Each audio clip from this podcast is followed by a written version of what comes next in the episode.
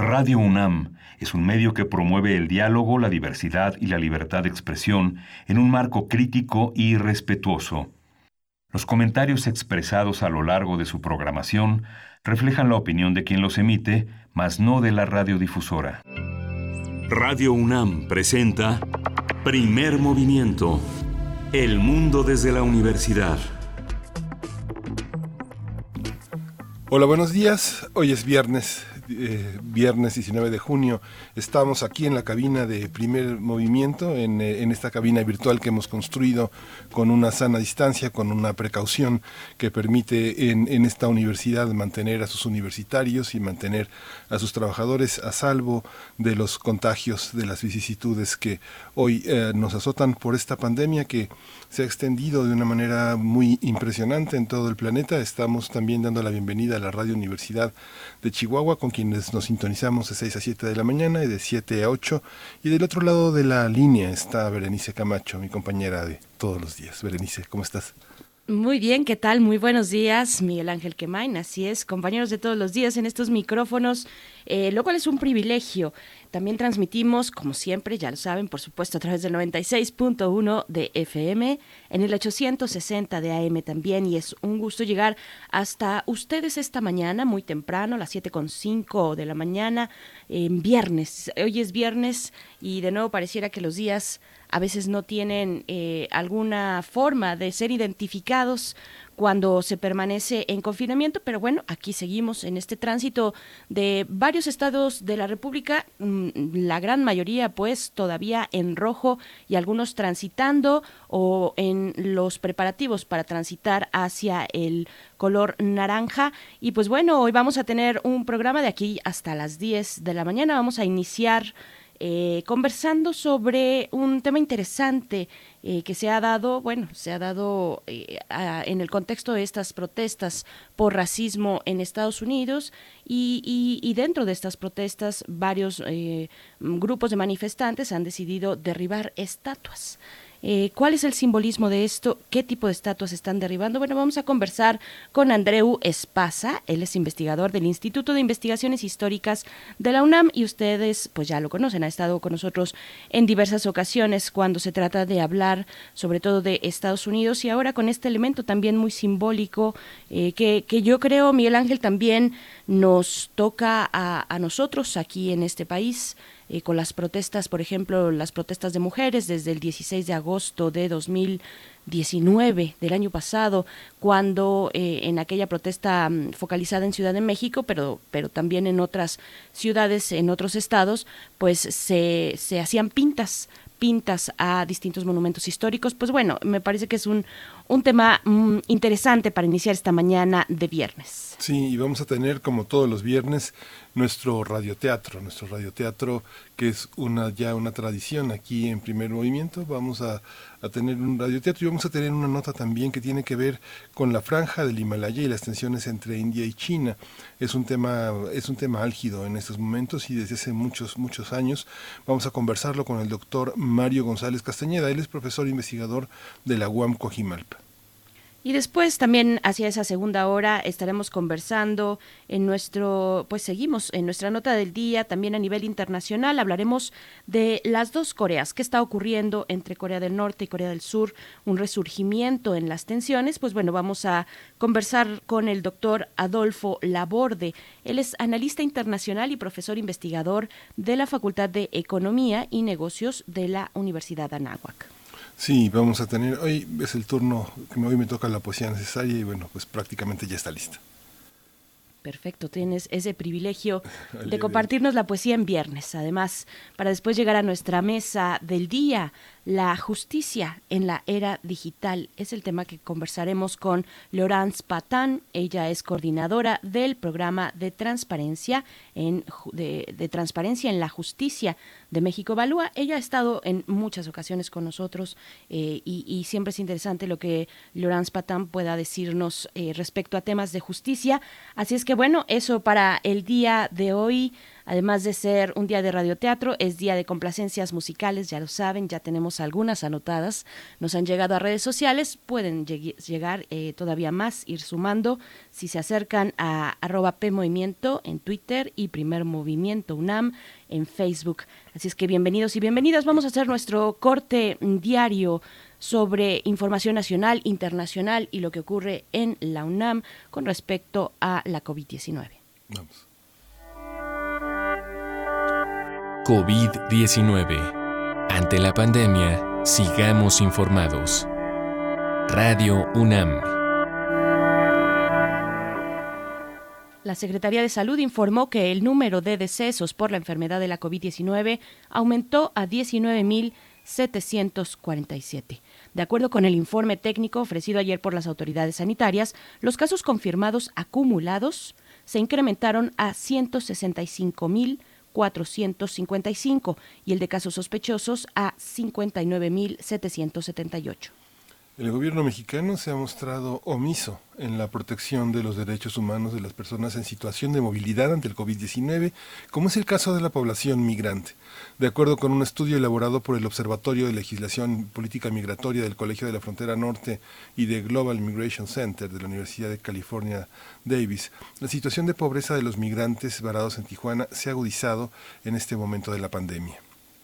El tránsito del semáforo rojo a naranja en Ciudad de México se realizará bajo estrictos lineamientos para las empresas que pasan por la aplicación de pruebas PCR para sus empleados con el fin de detectar posibles casos y controlar a tiempo los brotes comunitarios. Olivia López Arellano, secretaria de Salud de Salud Local de la Ciudad de México, pues dijo que la Ciudad de México suma 20 días continuos de estabilidad en nuevos casos de COVID-19 y se valora implementar medidas estrictas para el cambio de color de semáforo.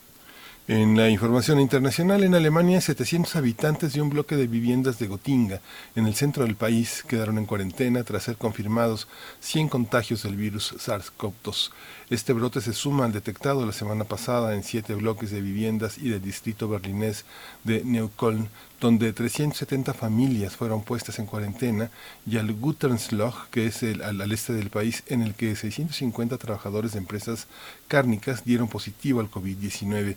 Alemania tiene registrados 187.764 casos confirmados del nuevo coronavirus y 8.856 fallecidos por COVID-19. La Organización Mundial de la Salud informó que el continente americano superó la cifra de 4 millones de personas infectadas con el SARS-CoV-2. De acuerdo con la OMS, a nivel global los casos confirmados son 8.24 millones, mientras que los fallecidos, las personas fallecidas, ascienden a 445.535.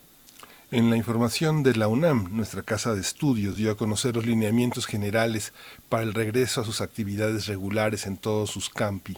Se trata de una serie de medidas para hacer frente a la COVID-19 para un regreso paulatino, ordenado y progresivo a todas sus actividades. En el documento, la UNAM recordó que el regreso a las actividades se llevará a cabo cuando la contingencia sanitaria lo permita, sea autorizado por las autoridades de salud federales y locales y cuando su comité de expertos considere que es posible regresar. A través de un comunicado, nuestra Casa de Estudios señaló que las indicaciones pertinentes se comunicarán a la comunidad con 15 días de antelación.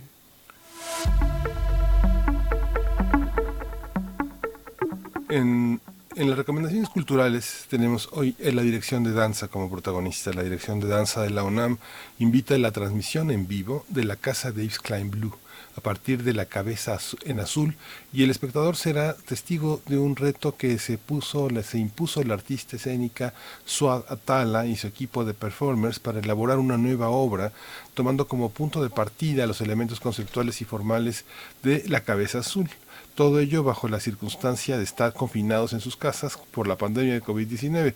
Al terminar este espectáculo escénico habrá una charla en vivo con, eh, de Suada Tala con Virginia Gutiérrez que está abierta a preguntas del público.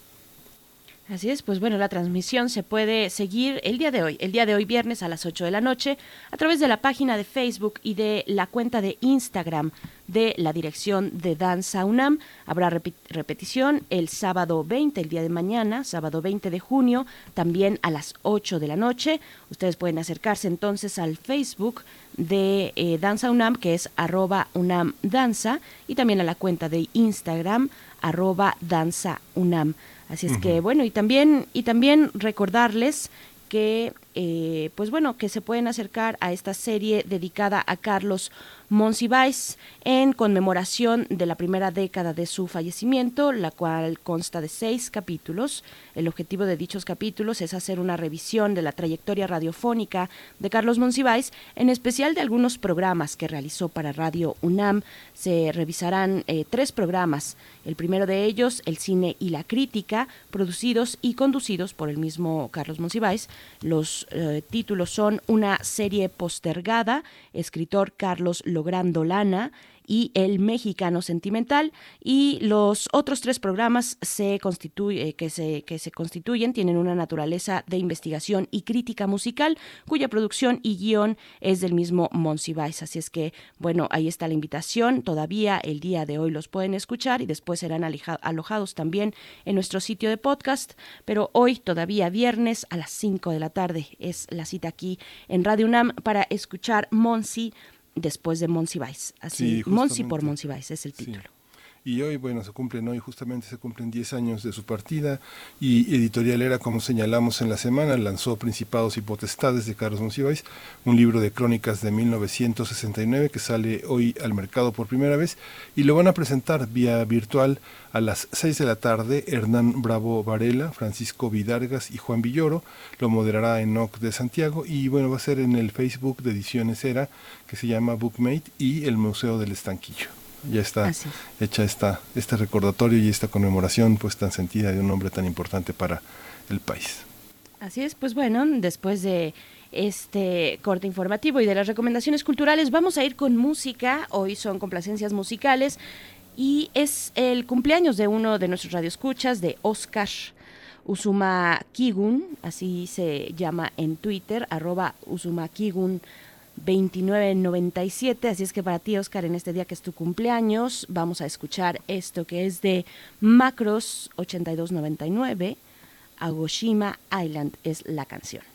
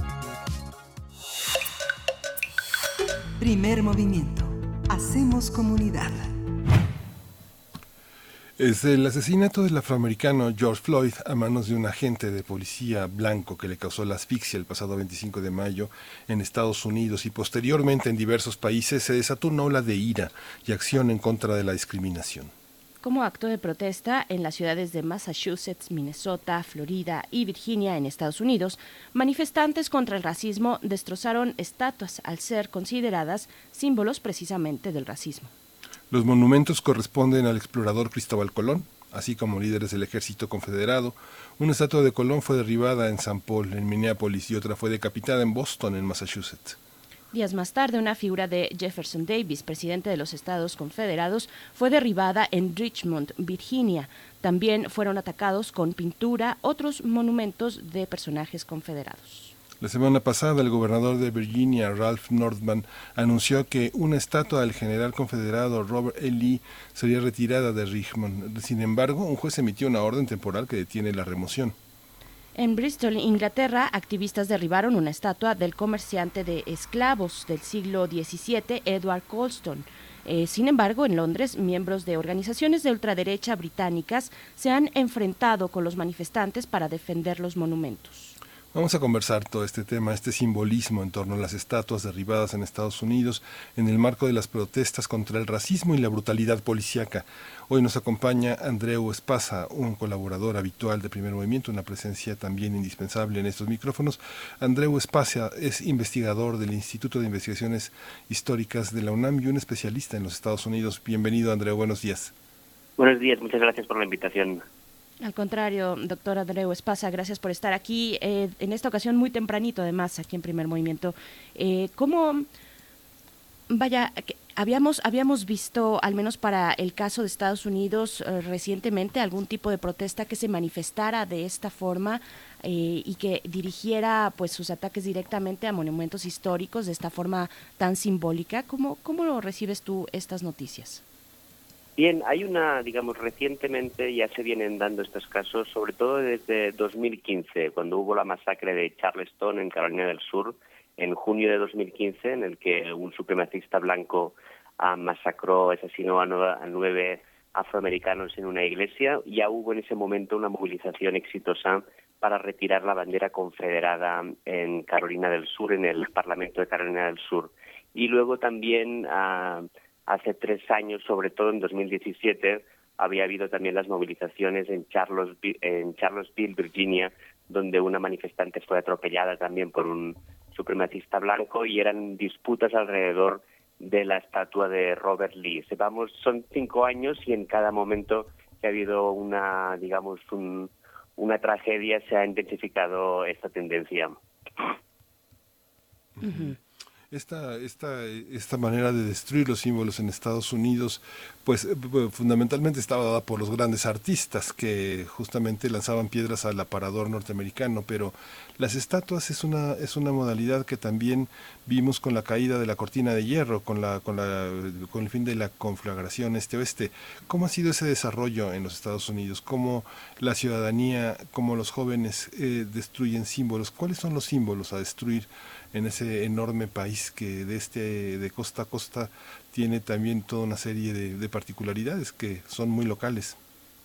Sí, también hay, efectivamente, como se ha comentado, también hay ataques contra estatuas de Colón, sobre todo en California también desde 2017 también hubo ataques a las estatuas de Junípero Serra, el, este fraile mallorquín que tuvo, digamos, tanta importancia en la, en la historia fundacional de la colonización de, de California y tiene que ver, evidentemente, digo, a los historiadores nos gustaría pensar que estas polémicas tienen que ver con el crecimiento del conocimiento histórico, que en parte tiene algo que ver, pero sobre todo se dan en ciclos de movilización política y también se dan con juicios. Estas, digamos, estos grandes despertares de memoria histórica a veces también son impulsados por procesos judiciales, que no se ha dado en este caso.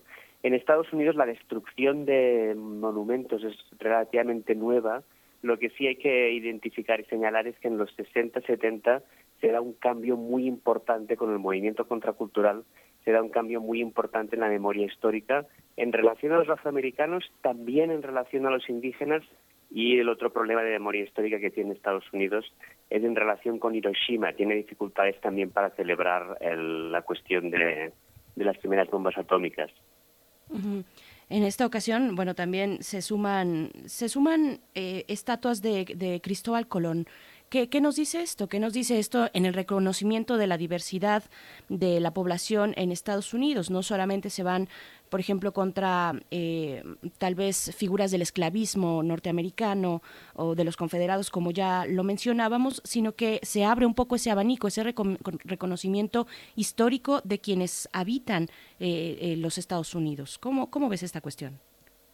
hay una conciencia creciente de que el, evidentemente que el proceso de colonización y de que la historia del, imperialismo está muy relacionada con la historia del racismo. Al mismo tiempo, desde los opositores de este movimiento se hace una se apunta al punto débil de esta crítica, que es que por qué no se atacan los monumentos a padres fundadores tan importantes como George Washington o como Thomas Jefferson, que fueron de hecho propietarios de esclavos. En el caso de los dos tenían al morir más de 100 esclavos. Eh, Washington los liberó al morir. Eh, Jefferson tenía muchas deudas y le sirvieron las deudas para al morir, digamos, a la familia para cancelar las deudas, solo liberó unos pocos, pero los movimientos de, digamos, de reconocimiento de la memoria histórica no están atacando a estas figuras tan importantes fundacionales de Washington y Jefferson. Y tiene que ver con el hecho de que ambos movimientos, el movimiento en contra de estos monumentos y el, y el movimiento que intenta defenderlos, son muy nacionalistas. Son nacionalismos distintos. Uno es un nacionalismo más reaccionario y el otro es más progresista, pero ambos están intentando proponer una interpretación hegemónica del relato nacional.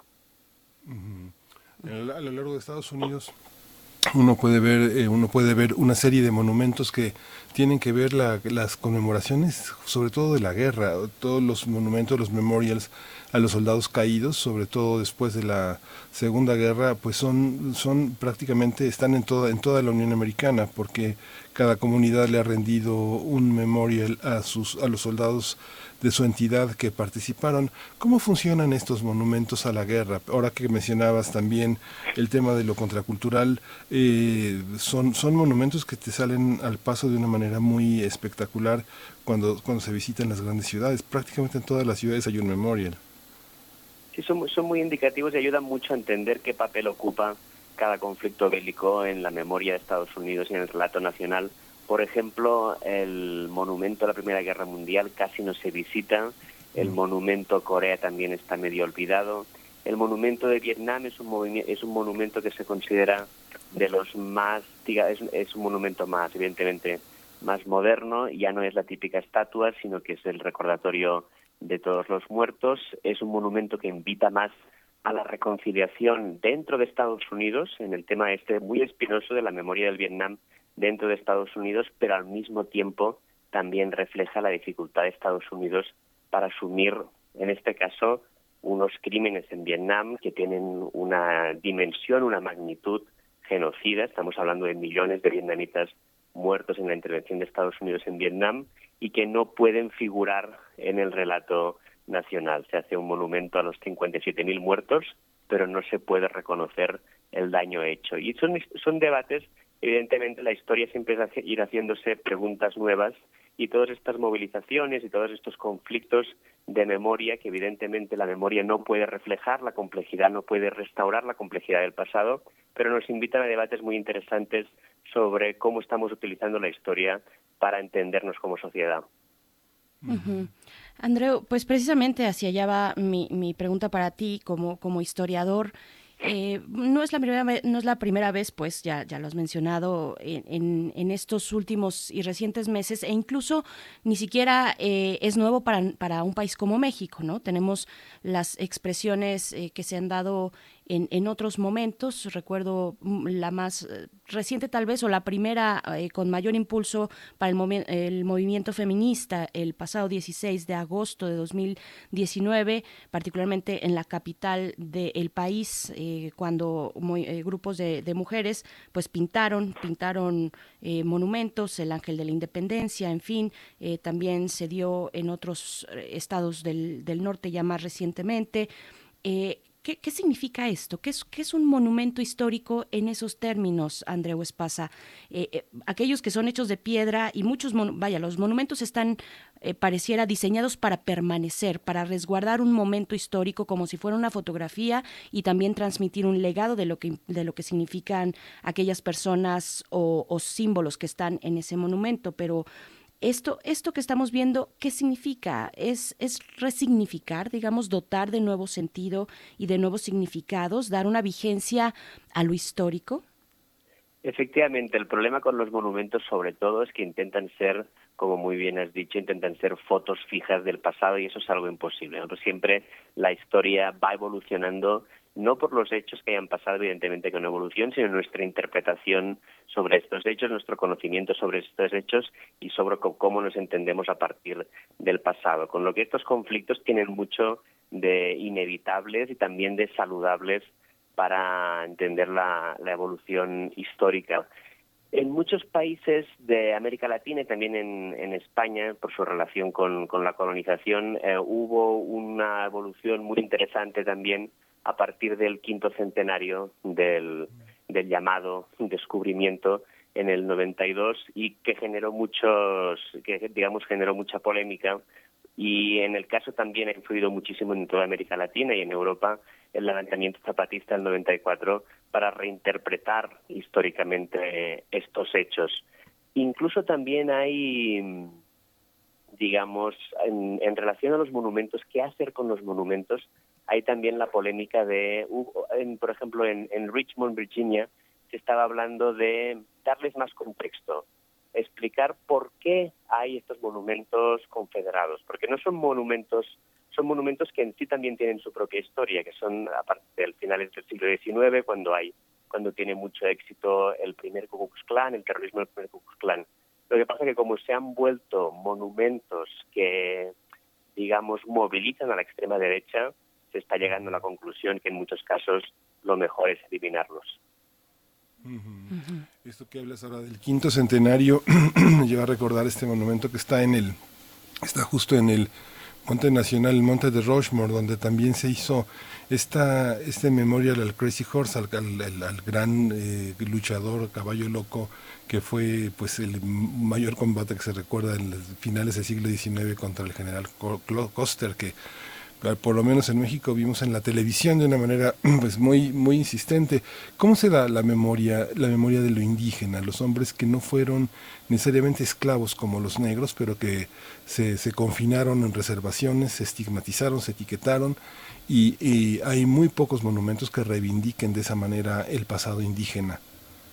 Efectivamente es algo sumamente interesante y que se puede trazar muy bien en el cine. Por ejemplo, en el caso del, del general Custer, la película de Murieron con las botas puestas del 41 sería impensable en la actualidad y vamos viendo una evolución de incluso todo el propio género de la conquista del, del oeste. Es un género que nos dice mucho sobre los estereotipos raciales, los prejuicios raciales, la negativa del propio Estados Unidos a asumir que, que estaba cometiendo un genocidio contra los indígenas en el oeste de Estados Unidos y además la negativa de Estados Unidos también a, asumir en su memoria histórica el origen de la adquisición de estos territorios. Casi no hay películas en Estados Unidos que traten sobre la guerra con México. Es, digamos, el elefante en la habitación que dirían en Estados Unidos. No puede, tiene que ser siempre la colonización del oeste, no puede ser la, eh, digamos, la adquisición del norte de México. Es algo que no se puede asumir en la propia memoria nacional y que se ve reflejado en el, en el caso del cine. Y en relación a, toda la cuestión de los Native Americans, de los indígenas en Estados Unidos, se, ha ido evolucionando mucho y seguramente ahí vemos también cómo van cambiando los tiempos. La figura, estas figuras de monumentos, de estatuas ecuestres, es algo muy de finales del siglo XIX y de la primera mitad del siglo XX. Ya los, los nuevos monumentos que se hagan o que se dejen de hacer ya no pueden, digamos, reflejar este militarismo, ya van a ser monumentos muy distintos y estos monumentos ecuestres de alguna forma están condenados, al menos en nuestro tiempo histórico, al menos para una parte muy importante de la población, a resultar ofensivos e inservibles para rememorarlo.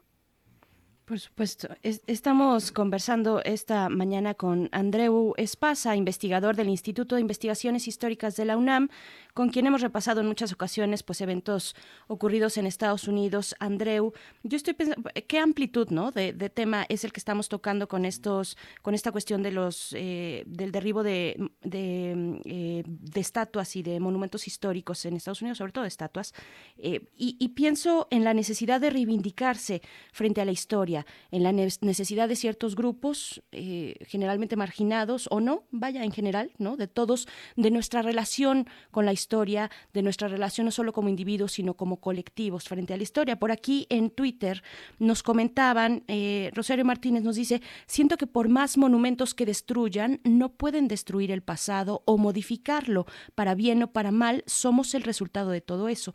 Entonces me pone a pensar este comentario de Rosario Martínez, gracias por escribirlo, Rosario.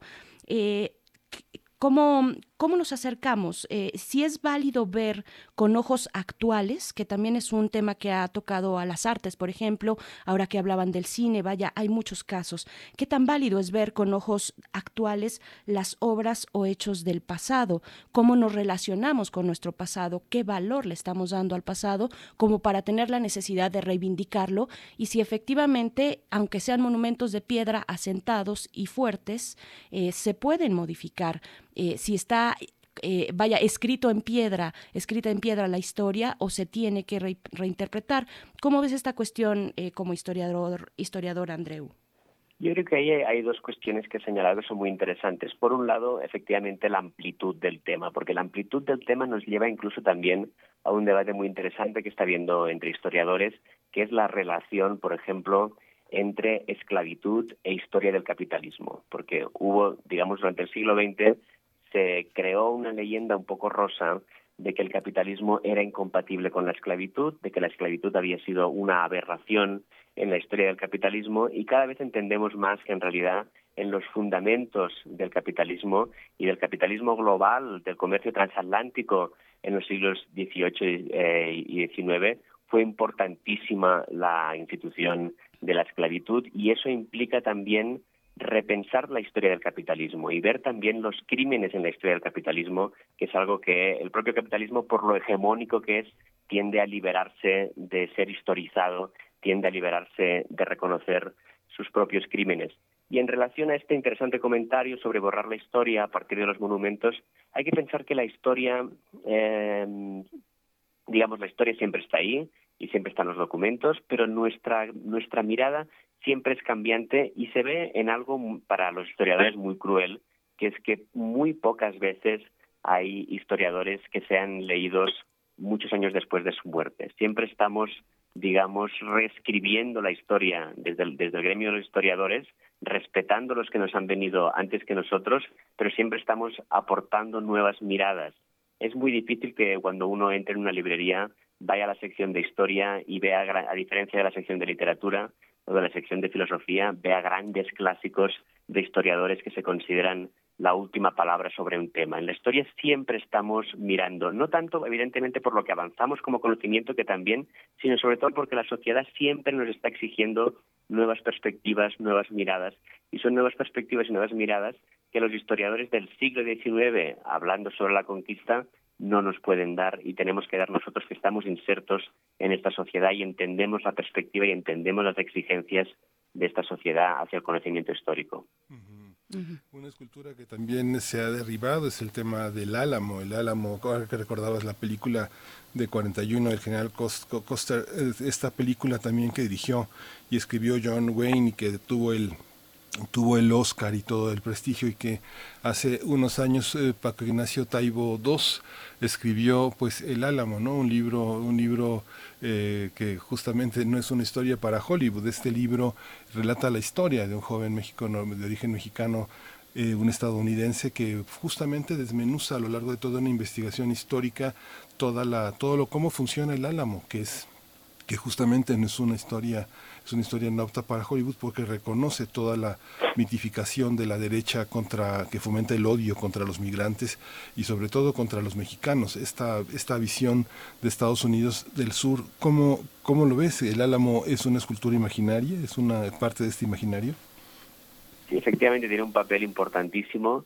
También cuesta mucho hacer películas sobre la frontera México-Estados Unidos, por ejemplo, en esos años y en el siglo XIX, sobre todo antes de la esclavitud, ¿no? Estados Unidos, digo, hubo evidentemente esclavos que huyeron a, Canadá a través, digamos, huían hacia el norte y luego llegaban hasta Canadá en los años más difíciles de la ley de esclavitud, que de hecho extendía el poder de los esclavistas para perseguir sus esclavos fugitivos en todo el país.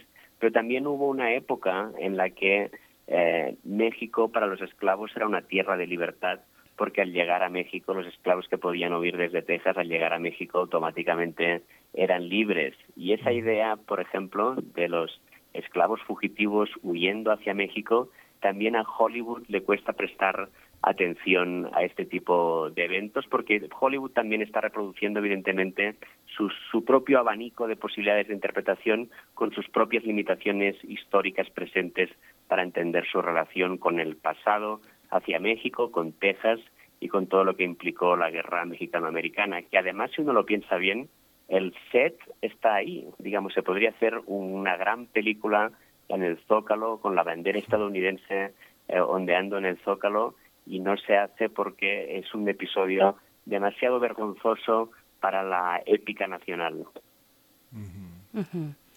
Pues bueno, este es un, es, es, un debate que continúa y que continúa y que ha estado en distintos momentos y, y, en, ciertos, en ciertos momentos, en ciertos contextos, también se le ha señalado como actos de barbarie, Andreu Espasa. Eh, cuando vemos lo ocurrido, por ejemplo, ya hace varios años, no, no estoy tan segura en estos momentos del año preciso, pero bueno, eh, cuando se, se, se, destruyeron algunas estatuas eh, persas y obras de arte, vaya, históricas y, y, de, y de, civilizaciones pasadas eh, por parte de, de, del islamismo radical, se, se, le acusa casi incluso como un acto de terrorismo, eh, en todo caso de barbarie, y ese mismo eh, calificativo ha venido también hoy acompañado en la crítica hacia estos actos que han derribado estatuas de esclavistas, de confederados. Eh, ¿Qué decir de esto? ¿Cómo, ¿Cómo lo ves tú? precisamente en el contexto en el que estamos hablando, en, un contexto de cómo miramos y cómo nos relacionamos con la historia. Son actos barbáricos. Eh, de nuevo, no es que vayamos a definir algo aquí en este momento, es una, es una discusión colectiva y qué bueno que tenemos una discusión colectiva respecto a nuestra historia. Pero, pero ¿cómo, cómo lo entiendes tú? ¿Cómo, ¿Cómo lo irías es muy interesante Cómo, cómo se plantea este, este debate, porque incluso se ha dicho, bueno, en vez de, de tirar las estatuas, o en, vez de, o en vez de derribarlas, o en vez de eliminarlas, una propuesta, digamos, de término medio es vamos a recoger estas estatuas y vamos a ponerlas en un museo para que sean apreciadas como parte del pasado, pero no como algo que nos sirva para rememorar como sociedad este pasado. Lo que pasa ahí deberían entrar los, los expertos en historia del arte. A muchos, digamos, yo lo, que, lo poco que he leído de historiadores del arte es que muchos de ellos consideran que este la mayoría de este tipo de estatuas, estatuas secuestres de finales del 19 y principios del 20, no las consideran como, no, no les tienen mucho, incluso desde historiadores del arte, no les tienen un gran apego, no lo consideran como unas grandes unos grandes hitos de creación artística y su eliminación podría ser no no muy traumática. Pero sin duda es un fenómeno que se da en todas partes y no es casualidad el hecho de que estos grandes conflictos de memoria histórica en Estados Unidos se den en relación a un periodo de guerra civil. Lo vemos también en España, hay un gran conflicto de memoria histórica en relación a la guerra civil, porque son, digamos, momentos traumáticos para la memoria nacional en la que se instalan muchas veces tradiciones políticas que duran muchísimas décadas después de, haber finalizado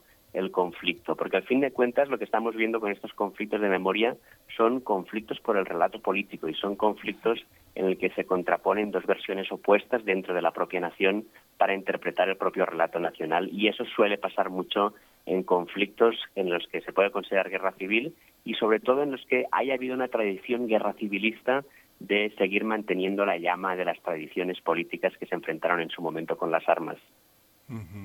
Fíjate, Andreu, que bueno, uno de los libros que más me ha gustado de los últimos años es el libro de Marshall Berman, el de Todos los sólidos se desvanecen en el aire, y me imagino que está dentro de tu lista eh, de libros interesantes.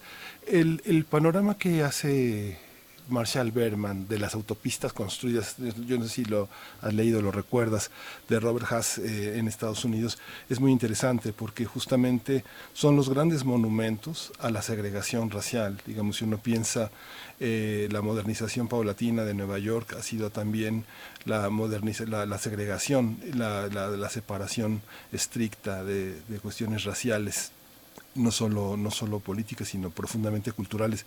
Esta parte de la movilidad eh, es otro gran monumento en los Estados Unidos. ¿Qué, ¿Tú qué piensas de esa parte? Sí, realmente está muy bien eso que has mencionado también de, Nueva York en relación a, estos conflictos, porque mm, también hay que entender, y eso nos lleva de nuevo a lo que comentábamos antes sobre si se habría que derribar, por ejemplo, monumentos como los de Jefferson y Washington. También es cierto que cuando miramos a la guerra civil, por un lado, se está haciendo, digamos, eh, hay un, hay un discurso nacionalista que dice nacionalista de izquierdas en Estados Unidos que dice, a fin de cuentas, estos confederados eran traidores a la patria, eran traidores a la Unión, que querían destruir Estados Unidos y querían implantar la esclavitud. Hay que tener en cuenta eh, que, claro, el racismo en Estados Unidos no se, limita, no se limita actualmente al sur, es de todo el país, y tampoco se limitaba en ese momento al sur. De alguna forma, el conflicto de la guerra civil, simplificando mucho, se podría considerar un conflicto entre dos racismos. El racismo del sur, que era un racismo que quería a los afroamericanos como esclavos, y un racismo norteño muy fuerte también, que quería, estaba en contra de la esclavitud, estaba a favor del trabajo libre, consideraba que el trabajo era algo muy digno como para, eh, digamos, mancharlo con la, con la esclavitud, pero no quería la igualdad con los afroamericanos e incluso muchos de los que lucharon en el norte creían que la solución ideal para la cuestión de la raza en Estados Unidos era la lucha contra la esclavitud, pero luego no la convivencia con los afroamericanos en igualdad de condiciones, sino fomentar la emigración de afroamericanos hacia África, concretamente el gran proyecto de emigración fundado para este en este objetivo y con digamos el propio nombre y la, propia capital tienen nombres que, que, nos lo recuerdan, era Liberia, mandar a los afroamericanos estadounidenses hacia Liberia y que, y que en Liberia mm, refundaran una sociedad separada de la de los blancos.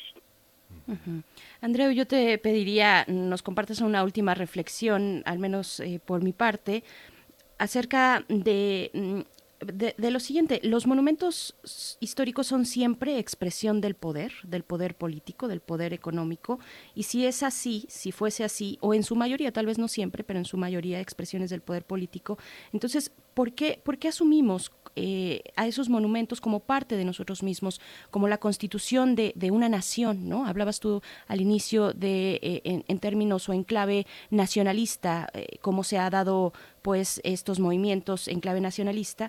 Esto, ¿Esto qué significa? La defensa de estos monumentos son una especie, una expresión tal vez de alienación de nosotros mismos ante el poder del Estado, los poderes eh, fácticos o el poder político, económico. Esta puede ser una lectura de por qué eh, salimos a defender férreamente que las mujeres, por ejemplo, feministas, eh, pinten, rayen, ni siquiera tiren un, monumento en, en nuestro, en alguna de nuestras ciudades en el país. Es muy interesante lo que hace el movimiento feminista porque es una impugnación muy, muy de raíz, porque incluso en algunas manifestaciones el movimiento feminista yo creo que ha aportado algo que se, se ve muy pocas veces. En Estados Unidos se vio, se vio mucho en la guerra del Vietnam, en otros países lo hemos visto pocas veces, que es incluso quemar la propia bandera nacional, que es un tabú muy fuerte. En ese sentido, más allá de lo que uno sienta o de si le duela o no, que, el movimiento feminista atente contra símbolos nacionales. Yo creo que al menos desde la historia, al menos desde la reflexión, tenemos que, digamos, aprovechar esta ocasión para ver lo, qué es lo que se nos, se nos está planteando, qué es lo que se está impugnando. Yo creo sobre todo que los monumentos históricos lo que representan, más que una expresión de poder, lo que representan son expresiones de consenso político amplio nacional en relación a la identidad a través de la historia. Y eso a veces, incluso en Estados Unidos, existen monumentos que no son polémicos. Insisto, Jefferson y Washington no son polémicos actualmente en Estados Unidos, a pesar de haber tenido esclavos, porque incluso los, los antirracistas o cierta parte de los antirracistas consideran que eso era una contradicción de Jefferson y Washington, pero que, pero que no se los celebra por esta contradicción, que se les celebra por su patriotismo y por su participación en la, en la creación de la, de la República. Pero en cualquier caso, eh, hay monumentos de consenso y lo que tenemos en Estados Unidos y tenemos en otras partes es que la identidad nacional está polarizada por nacionalismos distintos que se están disputando ese relato y ahí donde no hay consenso es donde hay esa gran polémica en relación a la permanencia de las estatuas. Sí. Ay, eh, eh, Andreu, una, una, preguntita más. acerca del monumento, este gran monumento que está en Washington, el, en el, este, el monumento a Washington, este enorme monumento que fue en su momento el monumento más alto del mundo hasta que se construyó la Tour Eiffel, que, eh, que uno no deja de pensar como escenario las grandes manifestaciones contra el racismo, Martin Luther King como, como tela de fondo no, ha, no ha sido atacado, no ha, sido, no ha tenido atentados significativos, representa una cosa distinta que la hipermodernidad de las Torres Gemelas. ¿Cómo, ¿Cómo entendemos hoy ese monumento en la, en la capital del país? Sí, es muy interesante eso que plantear. Efectivamente, no ha sido atacado. El otro monumento que evidentemente genera muchísimo consenso, a pesar de que como toda figura histórica tiene sus, sus claroscuros, pero el monumento que genera muchísimo consenso entre todo, casi todo el espectro político, menos digamos franjas muy, muy radicales de ambos lados, es el monumento a Lincoln en, en Washington, que es el monumento en el que Martin Luther King, digamos, dio el gran discurso del I Have a Dream. Es un monumento que evidentemente nadie se plantea, nadie se plantea atacar y es un monumento que uno puede entender efectivamente porque genera, este, a pesar de los claroscuros de la figura, como cualquier otra, otro personaje histórico, porque genera este consenso. Desde fuera cuesta más entender quizás por qué hay figuras intocables a pesar de que tengan, eh, digamos, mm, en su propia biografía elementos tan cuestionables como puede ser en el caso de, de Jefferson y Washington, pero tampoco, tampoco han sido atacados y quién sabe, no sabemos qué va a pasar. Quizás, digamos, las naciones al final son construcciones muy recientes, son construcciones de como, como de, la identidad tal como la conocemos y la creación de los Estados-nación son construcciones contemporáneas, digamos, que no tienen más de 200, 300 años a lo sumo vamos a ver qué futuro nos depara también estas disputas sobre la identidad nacional, incluso si lo del feminismo, si esta línea del feminismo que se ha planteado llegara más lejos, incluso sobre el Estado-nación.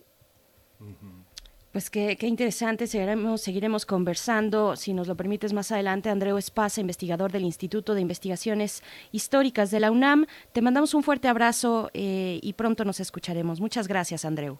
Muchas gracias por la invitación. Gracias, Andrea. Un abrazo. Hasta pronto. Bien, pues Vamos a ir con música antes de llegar a nuestro radioteatro. Recuerden que hoy es viernes.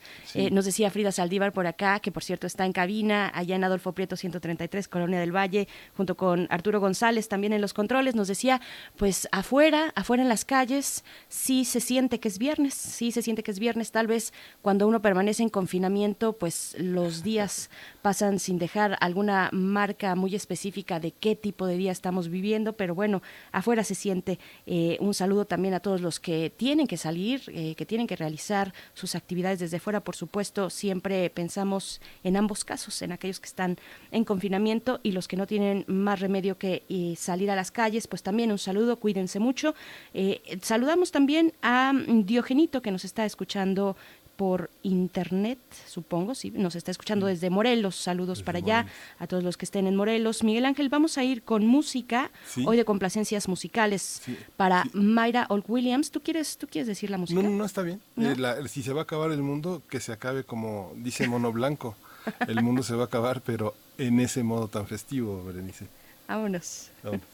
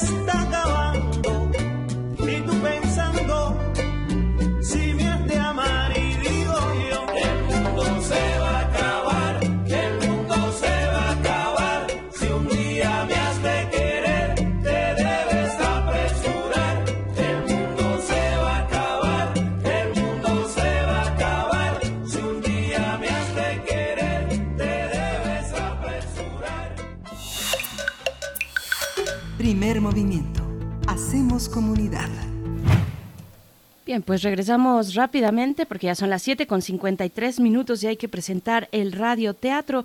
Esto que vamos a escuchar para la mañana de hoy se titula Se compran gatos gordos del libro El sendero de los gatos apachurrados de Alfonso Oregel.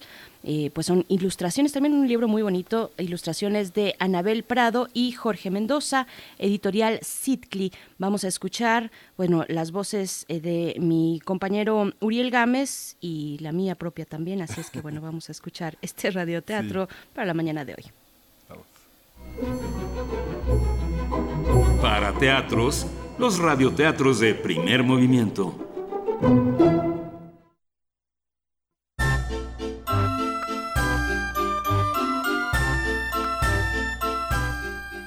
Se compran gatos gordos. Del libro de cuentos El sendero de los gatos apachurrados de Alfonso Oregel. Ilustraciones de Anabel Prado y Jorge Mendoza. Editorial Sitcli.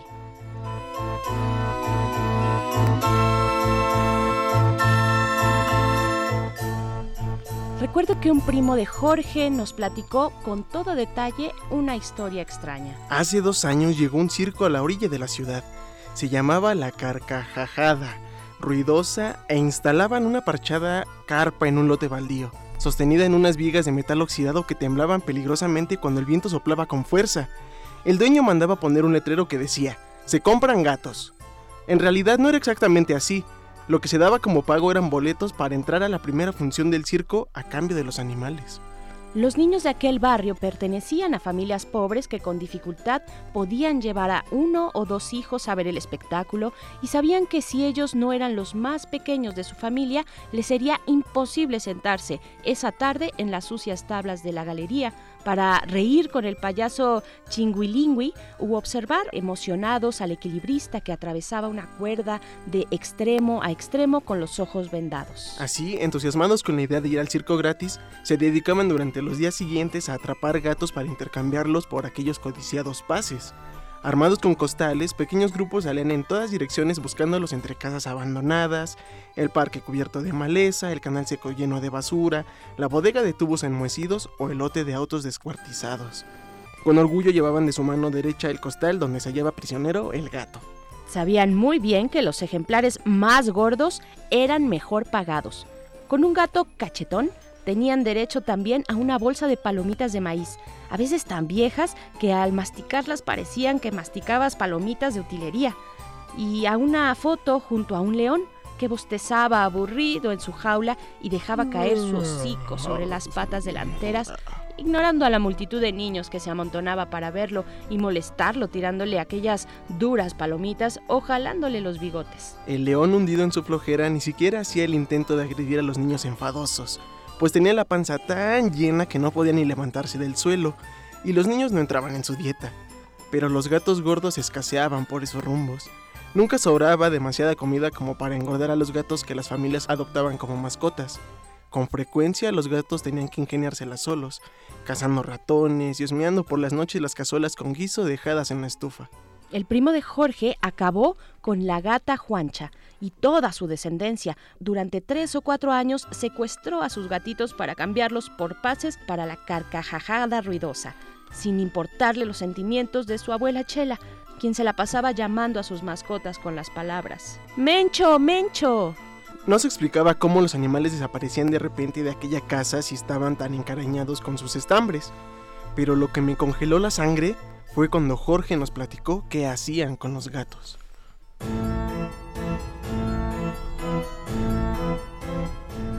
Un hombre gordo y que no se había pasado un peine por el cabello en varios años, recibía a los animales y entregaba los pases. Les pedía a los chicos que los sacaran del costal, de alguna caja de zapatos o de la mochila de la escuela para observarlos. Si le parecían demasiado pequeños, los rechazaba. ¡Ah, ¡El que sigue!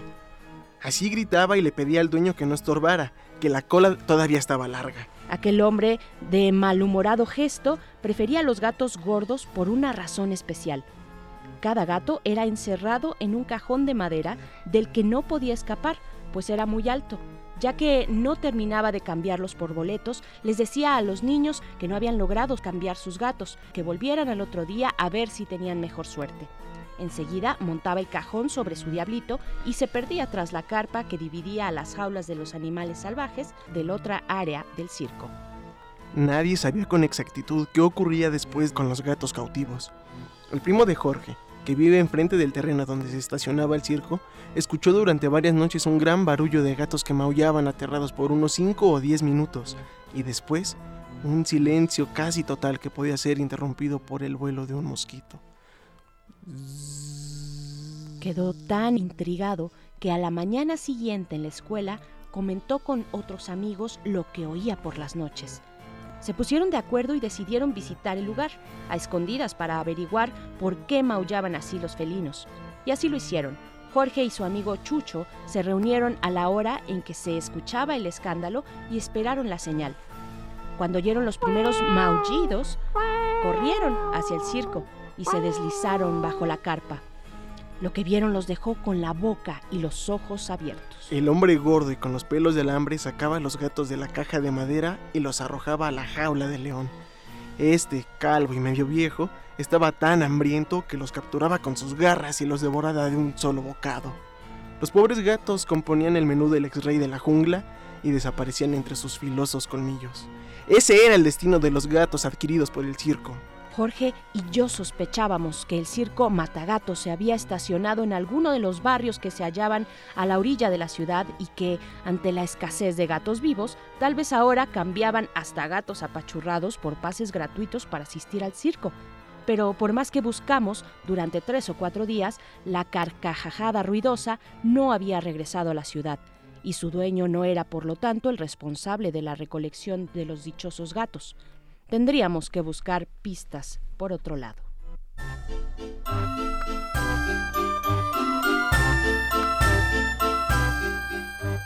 Se compran gatos gordos, del libro de cuentos El sendero de los gatos apachurrados, de Alfonso Oregel, ilustraciones de Anabel Prado y Jorge Mendoza, editorial Citli.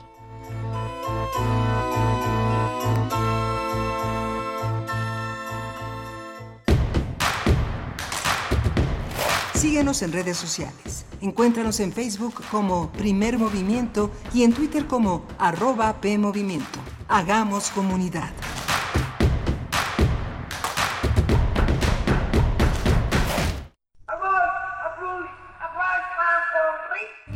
Ustedes ya me conocen, ¿no? Soy Nico Hernández Sánchez Pérez. Me, conocen como el, el pugilista quick porque le doy golpes a la aristocracia con el puño cerrado del elogio, me dicen. Oh, muy bien. Eh, se trata de los Su genio tocó el cine, la crónica periodística, la literatura, la fotografía, el teatro. Pero lo que más agradecemos es su paso por la radio.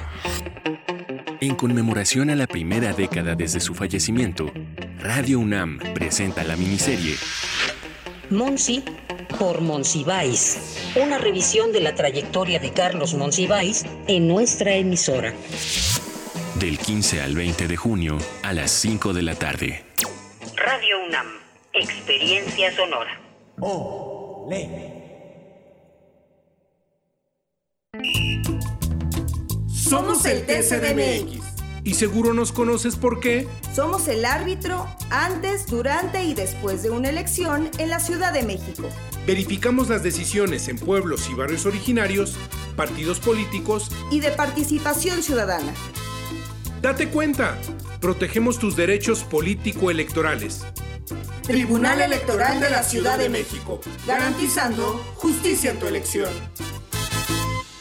En la temporada de lluvias, tu seguridad y la de los tuyos es lo más importante. El viento extremo y las grandes cantidades de agua reblandecen la tierra, arrastran objetos, provocan inundaciones y desbordan ríos y lagos.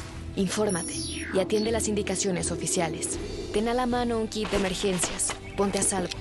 Y sobre todo, no intentes cruzar ríos, arroyos o pasos a desnivel. Con agua trabaja 24 horas al día por ti. Ayúdanos a protegerte. Gobierno de México. El distanciamiento social y el aislamiento son medidas necesarias para los tiempos que vivimos, y donde el ocio aparece, la cultura llega a sanar. Cultura UNAM pone a tu disposición el programa Cultura UNAM en Casa, una programación variada de actividades a distancia, a las cuales puedes acceder por distintos medios digitales, artes visuales, música, danza, teatro, cine, literatura, cursos, talleres y más. Busca las distintas opciones que hemos preparado para ti en TV UNAM, Radio UNAM y en culturaunam.mx. En redes sociales puedes estar al tanto de las actividades con el hashtag Cultura UNAM en casa. Fomentamos el acercamiento social frente al distanciamiento físico. Cultura UNAM.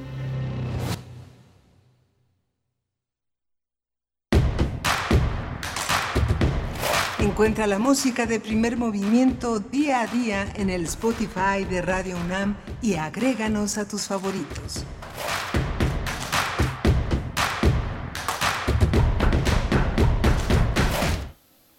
Son las 8 de la mañana con 4 minutos y estamos de vuelta después del corte. Iniciamos nuestra segunda hora de transmisión en este viernes. Hoy es día viernes 19 de junio de 2020 y nos encontramos de manera remota transmitiendo a través del 96.1 de FM y también en el 860 de AM.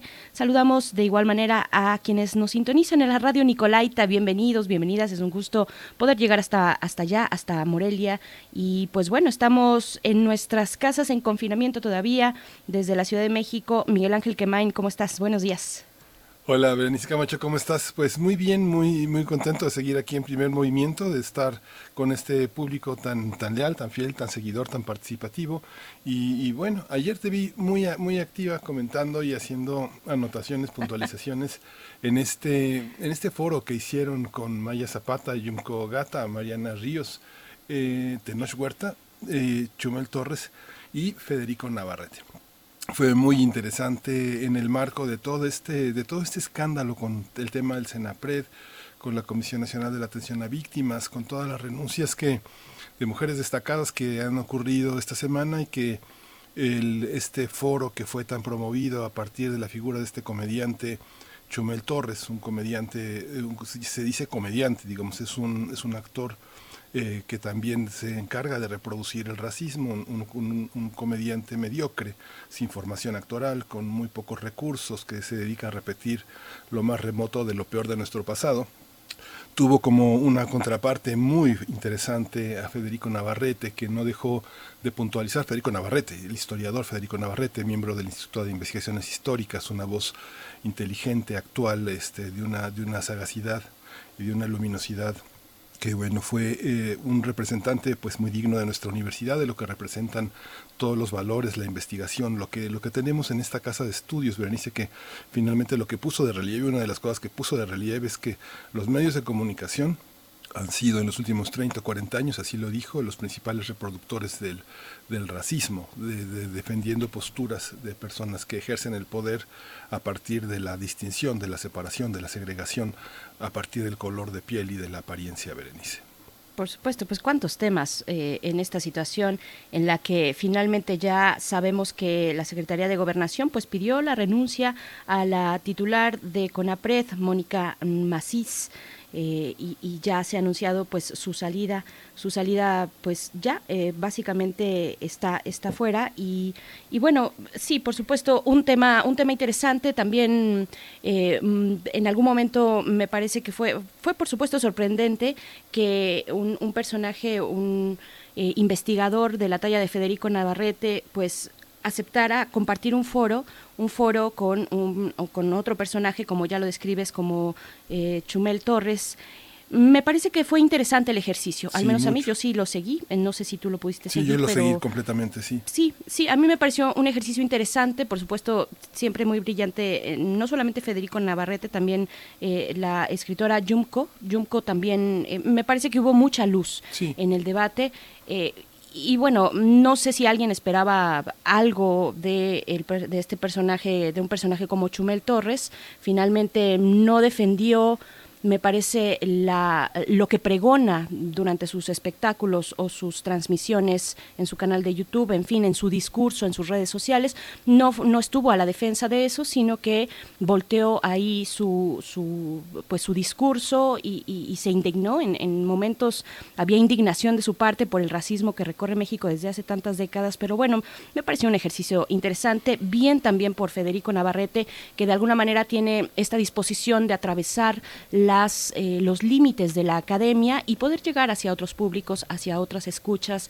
Mm, eso creo que tiene un valor agregado ahí eh, que, que, yo, que yo felicito, que yo saludo, así es que bueno esa es una cuestión, pero por otra es la situación de CONAPRED, que, me parece fundamental ubicarnos también ahí, no solamente en el debate del racismo, que es eh, muy importante para nosotros, pero también en la situación en la que quedará CONAPRED ahora con esta salida de un personaje también pues muy señalado por sus características eh, incluso socioeconómicas, eh, su formación, Mónica Macís, politóloga, pues bueno, seguiremos conversando al respecto de, esta, de este tema, Miguel Ángel. Sí, justamente. Y, y bueno, ahora sí que eh, me parecieron, como tú bien dices, como tú participaste tanto en la, en la, en la red con tus comentarios, eh, hubo participaciones muy interesantes. Eh, incluso Tenoch Huerta, que bueno, estaba más en un papel, ese actor, que estaba más un papel un poco más activista que de análisis, pero valió, valió mucho la pena la discusión. Yo esperaba una arrogancia y una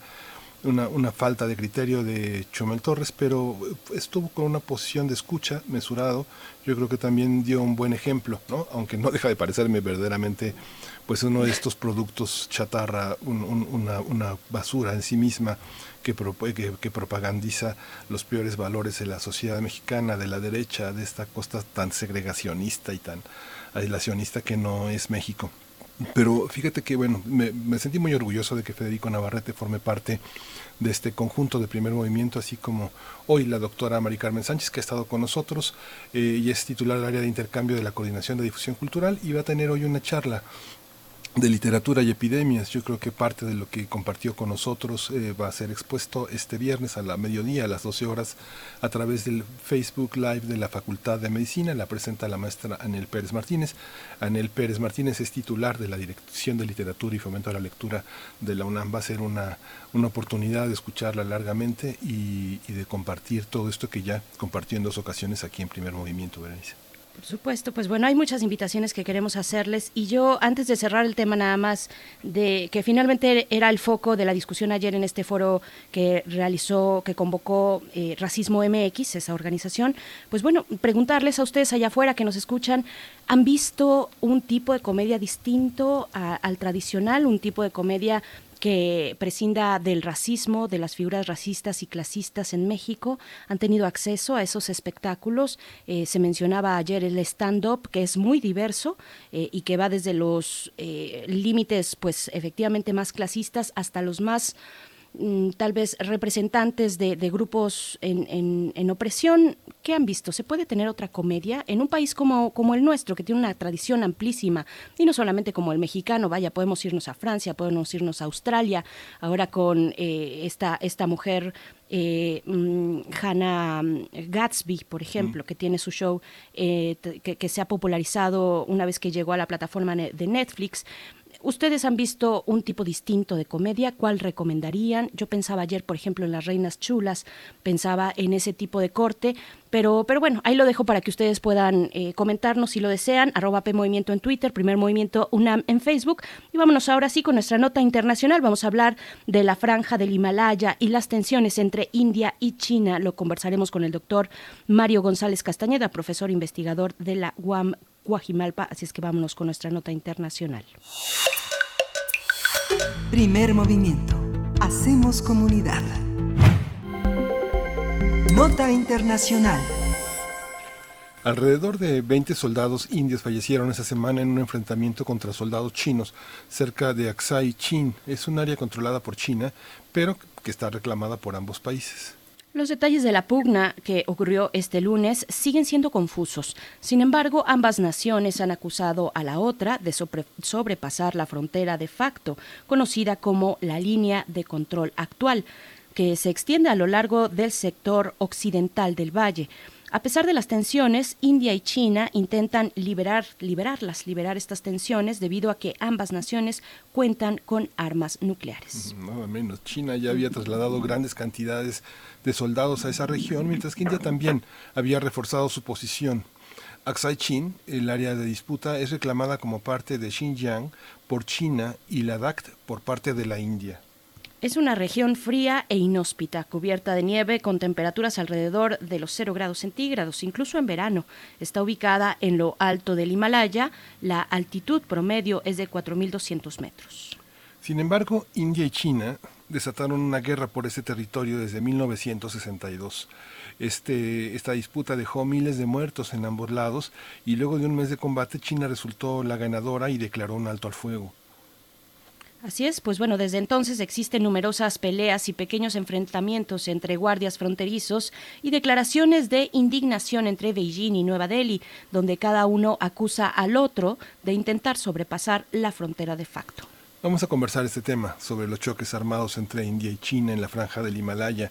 Y este día está con nosotros el doctor Mario González Castañeda. Él es profesor e investigador de la UAM es especialista en la India contemporánea y es autor del libro Las relaciones India-China, el reencuentro de dos sistemas en la posguerra fría. Este libro lo editó el Centro de Estudios de Asia y África en el Colegio de México. Buenos días, eh, Mario. Muchas gracias por estar con nosotros. Hola, muy buenos días a los dos. Que por cierto, el libro tendría que haberse presentado en la primera parte de este año, pero bueno, la pandemia también ha afectado las presentaciones de, este, de estos trabajos. En fin, buen día. Gracias, Mario. Pero se puede pedir, se puede pedir por correo y llega, llegan bien los envíos del Colegio de México. Pues yo espero. No sé cómo esté, no, no sé cómo esté el asunto ahora editorial manejado por el colegio, pero pues yo espero. Pues se nos van acumulando, doctor Mario González, las presentaciones. Bueno, bienvenido, es un gusto saludarle. Eh, se nos van acumulando las presentaciones del libro, los eventos eh, que se van agolpando en lo que podemos desahogar estos momentos. Mientras tanto, siguen tensiones como esta de la que vamos a hablar ahora en lugares tan remotos pero tan importantes y que también nos hablan mucho de la configuración pues eh, geopolítica mundial. ¿Cuántas franjas de este tipo no hemos visto y no están en un conflicto eh, más o menos activo, pasivo, van y vienen y vuelven y este, este territorio, pues lo mencionábamos desde 1962, eh, se, eh, pues desata, desata una guerra por este, por este territorio. ¿Cómo entender qué tipo de territorio es? ¿Por qué se pelean dos naciones por un territorio de estas condiciones tan inhóspitas? Bueno, hay que decir que este tipo de conflicto como el tú bien lo mencionabas, pasivo-activo, eh, pues tiene sus orígenes en el periodo colonial. Eh, es una no solamente es una e, esa parte de la frontera, sino toda la frontera que divide India y China. Eh, es una frontera que no se delimitó a su tiempo y que, em, digamos, ha ido generando una dinámica bastante compleja de entender eh, pero es un legado colonial. Algo que quería mencionar es que yo no le había dado, eh, digamos, no, no la importancia, sino que um, este tipo de noticias sobre enfrentamientos, escaramuzas en la frontera es muy común. Entonces, los incidentes que tuvieron lugar a principios de este mes, eh, yo he de confesar que la noticia no le di el seguimiento porque me pareció que era algo común, entre comillas, ¿no? Pero eh, lo que pasó, eh, estos, eh, eh, ahora sí ya un, intercambio más violento que no se había eh, registrado desde 1975, ya adquiere otra importancia porque ya hay muertos, ¿no? pero regresando a la línea original, sí, es, es el problema tiene que ver con la falta de demarcación, con las posturas que tuvo en su momento el Imperio Británico el imperio chino y luego cuando cambia se transforma la república, que hay una digamos un vacío de, poder y que el, territorio no está controlado en términos políticos.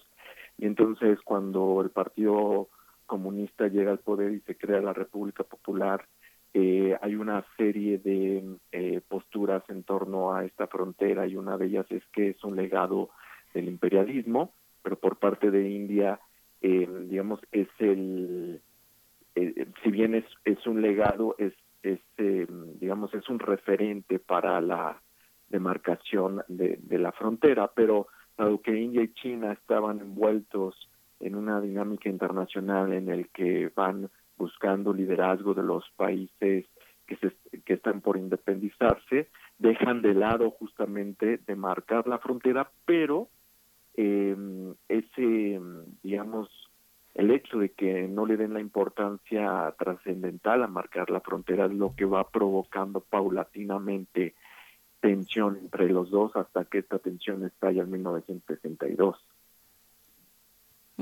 Esta zona, ¿qué representa? También uno ya habla desde, la, desde hace tantos años, pero representa también una zona ejemplar de rebeldía espiritual y de, y de origen de toda una de toda una visión tradicional que está en, en, la semilla del budismo entre estos dos países.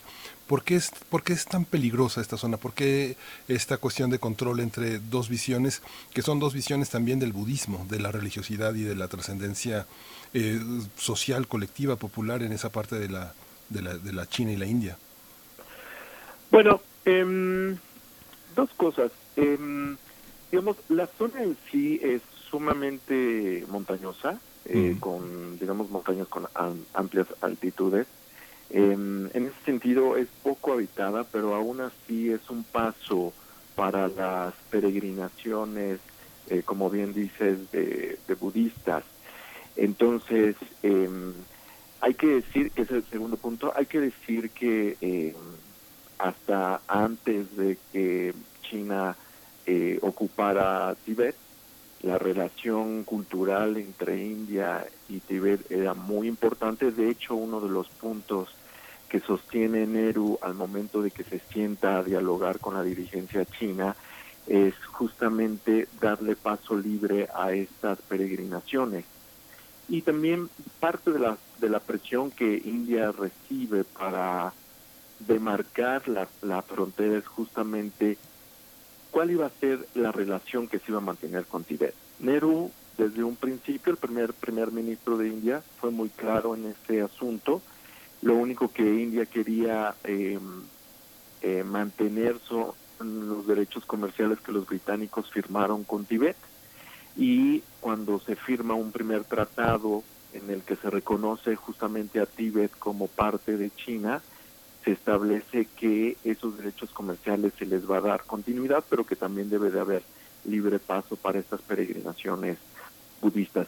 Ahora, en cuanto si hay un enfrentamiento, digamos, una diferencia entre los budismos, obviamente que sí, hay que recordar que el budismo nace en India y se expande hacia Asia y se va, digamos, eh, dispersando. En esa dispersión también hay una dispersión en cuanto a la forma en que se concibe el budismo, pero va desapareciendo en India. Y cuando digo desapareciendo no es que desaparezca por completo, es decir, el número de, de, votos se reduce significativamente.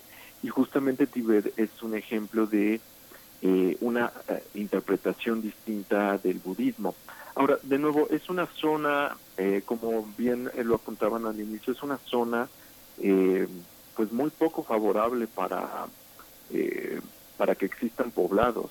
Sin embargo, los pocos que hay, pues se mantienen ahí. Entonces, la relevancia tiene que ver más, más con esta suerte de defender el territorio, porque de nuevo ambos países eh, se constituyen en un periodo muy particular en el que deben de entrar a una dinámica internacional que marca justamente la apropiación del territorio. Entonces, el discurso nacionalista chino que desarrolla el Partido Comunista tiene que ver con eso, defender las fronteras chinas y recuperar el territorio que una vez eh, fue parte del imperio chino. Por el lado de India también están en un proceso de eh, reconfiguración del eh, discurso nacionalista, teniendo en cuenta la partición, entonces es necesario fortalecer esta noción de una nación unida y esa nación unida necesariamente se tiene que expresar en términos territoriales. Entonces cualquier amenaza a esa eh, pues a ese territorio es considerado pues como una no solamente como una amenaza real hacia el territorio sino a esta a esta nacionalidad no entonces eh, digamos en términos eh, de recursos pues también no es una zona, digamos, muy propicia para o explotación de minerales o incluso que se pueda encontrar gas o petróleo. Eh, no es así, entonces me parece que representa un simbolismo por esa parte, pero también hay una ah, parte que tiene que ver con justamente, eh, eh, pues, digamos, el paso para para los ejércitos resguardar la zona, pero también por para la construcción de posibles corredores comerciales, ¿no? Que es lo que China ha estado haciendo en particular con Pakistán. Claro, mm, doctor, yo voy a abrir un poco más esa conversación, la conversación que tenemos eh, ahora que, menciona al Tíbet. Yo pienso en, en, Hong Kong y precisamente me gustaría orientar también eh, y pedirle una eh, reflexión respecto a los territorios autónomos de China. En estos momentos ya llegamos, llegando al siglo XXI, ¿por qué vemos, por qué vemos grandes manifestaciones en, un territorio como el de Hong Kong? Y, no los vemos eh, de una manera tan potente en Tíbet. ¿Cuáles son las condiciones que tiene China en estos momentos en sus territorios, en sus fronteras? Eh, en este momento, como ya lo decía, explorando esta nueva ruta de la seda, ¿no? Estas nuevas posibilidades comerciales, en fin. Eh, ¿cómo, ¿Cómo podemos analizar un poco esa situación? Es correcto. Bueno, Tíbet y Hong Kong son casos especiales. Em, la constitución china reconoce la existencia de varias nacionalidades y en ese sentido ahí se otorga autonomía a ciertas provincias en particular. Pero el concepto de otras nacionalidades en el contexto chino tiene que ver más con un asunto del idioma y con la preservación de ciertas tradiciones y culturas. Tíbet es una región autónoma, pero autonomía en el contexto chino quiere decir eh, derecho a poder enseñar en la lengua materna sin dejar de lado el mandarín, el chino mandarín, y digamos algunas, eh, una forma, eh, algunas instituciones como es el caso de la religión, hay que recordar que Tibet fue gobernada eh, oficialmente por un Dalai Lama que representa eso una un, un liderazgo político pero también religioso entonces la existencia del Dalai Lama se permite eso es la autonomía en el contexto chino. Ahora, Hong Kong es eh, Hong Kong fue una, un territorio que se quitó a China en, resultado de del conflicto entre los británicos y los chinos eh, cuando y fue resultado del tratado de, Nanjing en donde se establece que el territorio iba a estar en manos de los británicos por un tiempo determinado y se tendría ese tiempo acabó en 1999 la autonomía eh, o más bien las negociaciones que eh, sostuvieron la dirigencia china y los líderes de Hong Kong para regresarlo a la, a la, esfera de control y a la soberanía china establecía que se que los órganos de gobierno eh, que están en el territorio iban a, a seguir existiendo con dos salvedades las eh, Hong Kong tiene un parlamento eh, y las leyes que expiden no pueden ir en contra de la constitución china. Y segundo, eh, se iba a nombrar un gobernador que paulatinamente el, Beijing lo iba a nombrar, pero hasta antes de que eso ocurriera, los hongkoneses tenían derecho a elegirlo democráticamente. Ahora lo que sucede es que ese gobernador digamos, hay una terna que es elegida desde Beijing y los hongkoneses tienen derecho a votar por ellos. Entonces, son autonomías distintas. Eh, si lo queremos ver en el contexto más cercano al nuestro, la autonomía de Hong Kong es eso, es más autonomía que lo que parece en Tibet, pero teniendo en cuenta esos, esos eh, digamos, dos contextos en los que se dan. Entonces, en Tibet también hay que tener en cuenta que eh, siempre fue territorio chino. Em, entonces, eh, cuando se recupera el territorio, sí hubo manifestaciones y después, pues, el control de los medios de información eh, desde Beijing ha sido muy, em, muy severo en ese sentido. Entonces, las últimas manifestaciones que hubo en Tibet, eh, si mal no me acuerdo, fueron hace dos años y tienen que ver con el asunto de eh, de, del incremento de precios, etcétera, etcétera. El caso de Hong Kong es distinto porque son reivindicaciones políticas me parece que la dirigencia china va a tener que ser más pragmática en el, en el manejo político de la situación. Sí. Esta pregunta que plantea Berenice sobre toda esta multifactorialidad que hay en todos los conflictos territoriales en torno al Himalaya también tiene que ver con una, una, caída, una falta de, de respeto que desde los años 60 se tuvo frente a la cultura ancestral, tratando de fundar una cultura burocrática, eh, pragmática y programática eh, que definiera la cultura china. Finalmente todos estos monjes que forman parte del conflicto, todos estos peregrinos, eh, lo que muestran es un, un aspecto de este mundo monárquico que que nunca alcanza a determinar de asirse frente a la humildad, al desapego que tienen todos estos monjes que, como dices, Mario, ah, viven, son, son, son, son ah, territorios y formas de vida que a nadie le importan, ¿no? Es algo que nada significan para las personas que tienen como religión el dólar o el euro. O sea, son, son marcos eh, territoriales del, que, que, no significan mucho para, para muchos, ¿no? O sea, hay una parte ahí que sobrevive a los territorios programáticos tanto del neoliberalismo como del capital, del, del comunismo más acendrado en esas zonas, ¿no? Pues no sabría decirte, porque yo no he estado en la región, o sea, eh, no, no, no, no tendría una respuesta para lo que me acabas de decir. Eh, Difícilmente, eh, pues no. Eh, difícilmente los medios de comunicación llegan, la, la electricidad, etcétera, etcétera. Entonces, eh, no sabría decirte. Solamente haría una, una, una anotación. No toda la gente que, de la poca población que eh, se encuentra en esa zona, no todos son monjes. Es decir, es gente común y corriente, lo único es que son devotos del budismo. Yo, yo preguntaría también, eh, ahora que nos eh, situamos en, en, Tíbet, porque finalmente, bueno, estamos hablando, como bien lo decía Miguel Ángel, en esta tensión en torno al Himalaya, pero eh, centrándonos un poco más en Tíbet, ¿cuál es, ¿cuál es este valor geoestratégico que tiene China sobre una, sobre una región como esta? Además de todo este recorrido tan breve como se puede en radio que nos ha compartido doctor Mario González, ¿cuál, es, cuál, es, cuál sigue siendo la, la posición estratégica importante de Tíbet para China? Pues mira, de los temas trascendentales de la relación entre India y China, obviamente está el tema territorial, es uno de los, como se dice en inglés, de los drivers de la, de la relación. El otro es eh, Tíbet, aunque su importancia ha ido disminuyendo, eh, en el sentido de que, eh, más bien, en la medida en que ha sido reconocido por, el, por todos los gobiernos indios y por el Estado indio como parte de China, la relevancia ha ido decrementando. Sin embargo, siempre que hay eh, este tipo de incidentes, eh, la oposición en India o hay grupos justamente de budistas y de y que tienen eh, digamos intereses diversos siempre demandan una mayor observación de la importancia de Tibet.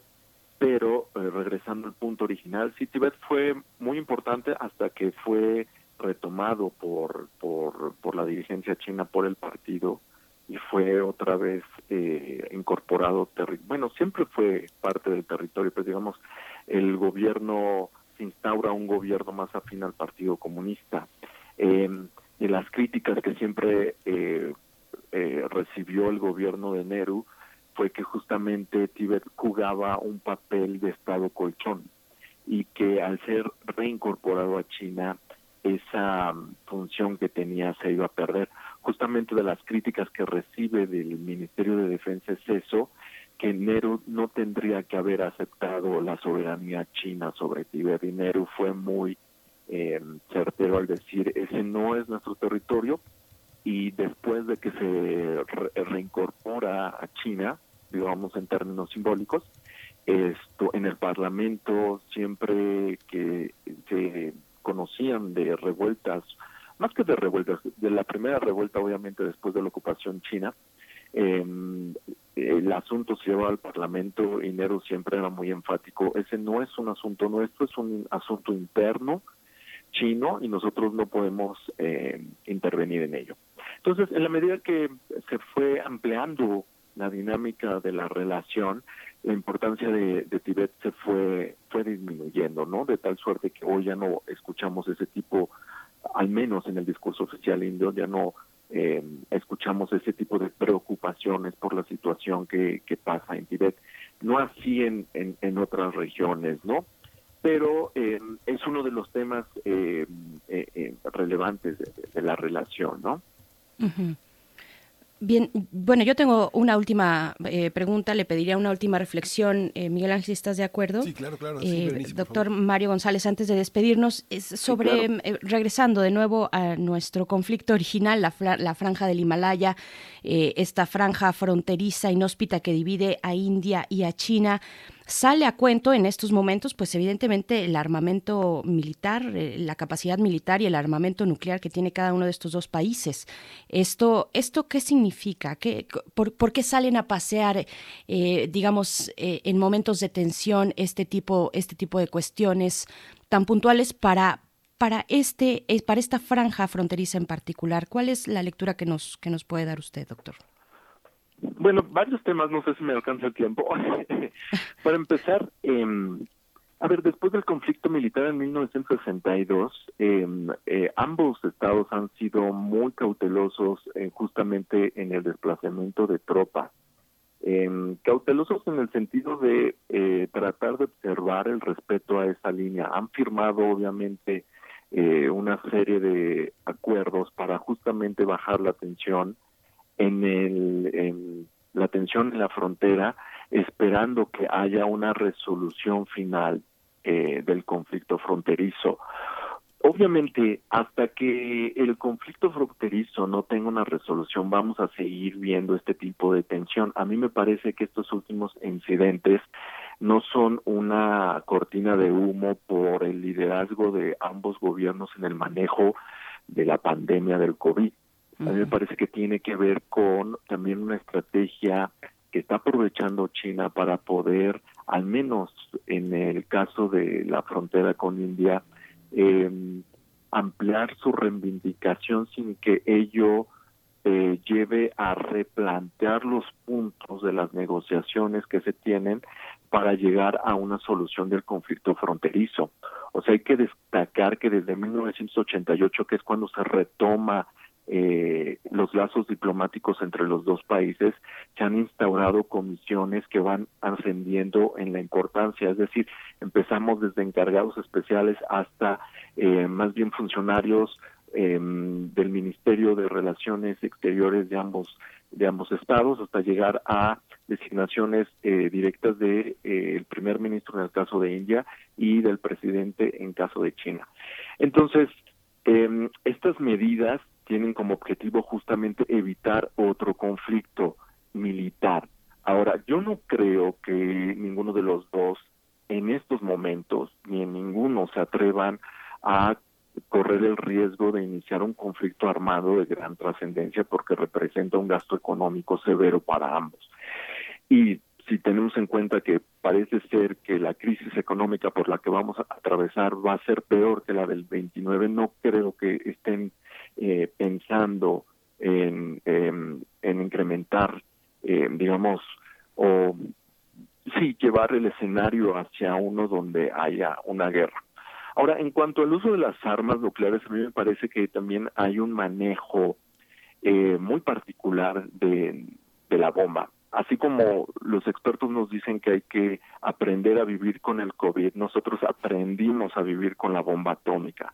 Me parece que a estas alturas pensar que algún país es capaz de utilizar la bomba, pues hasta me parece irrisorio porque significa el fin de la humanidad.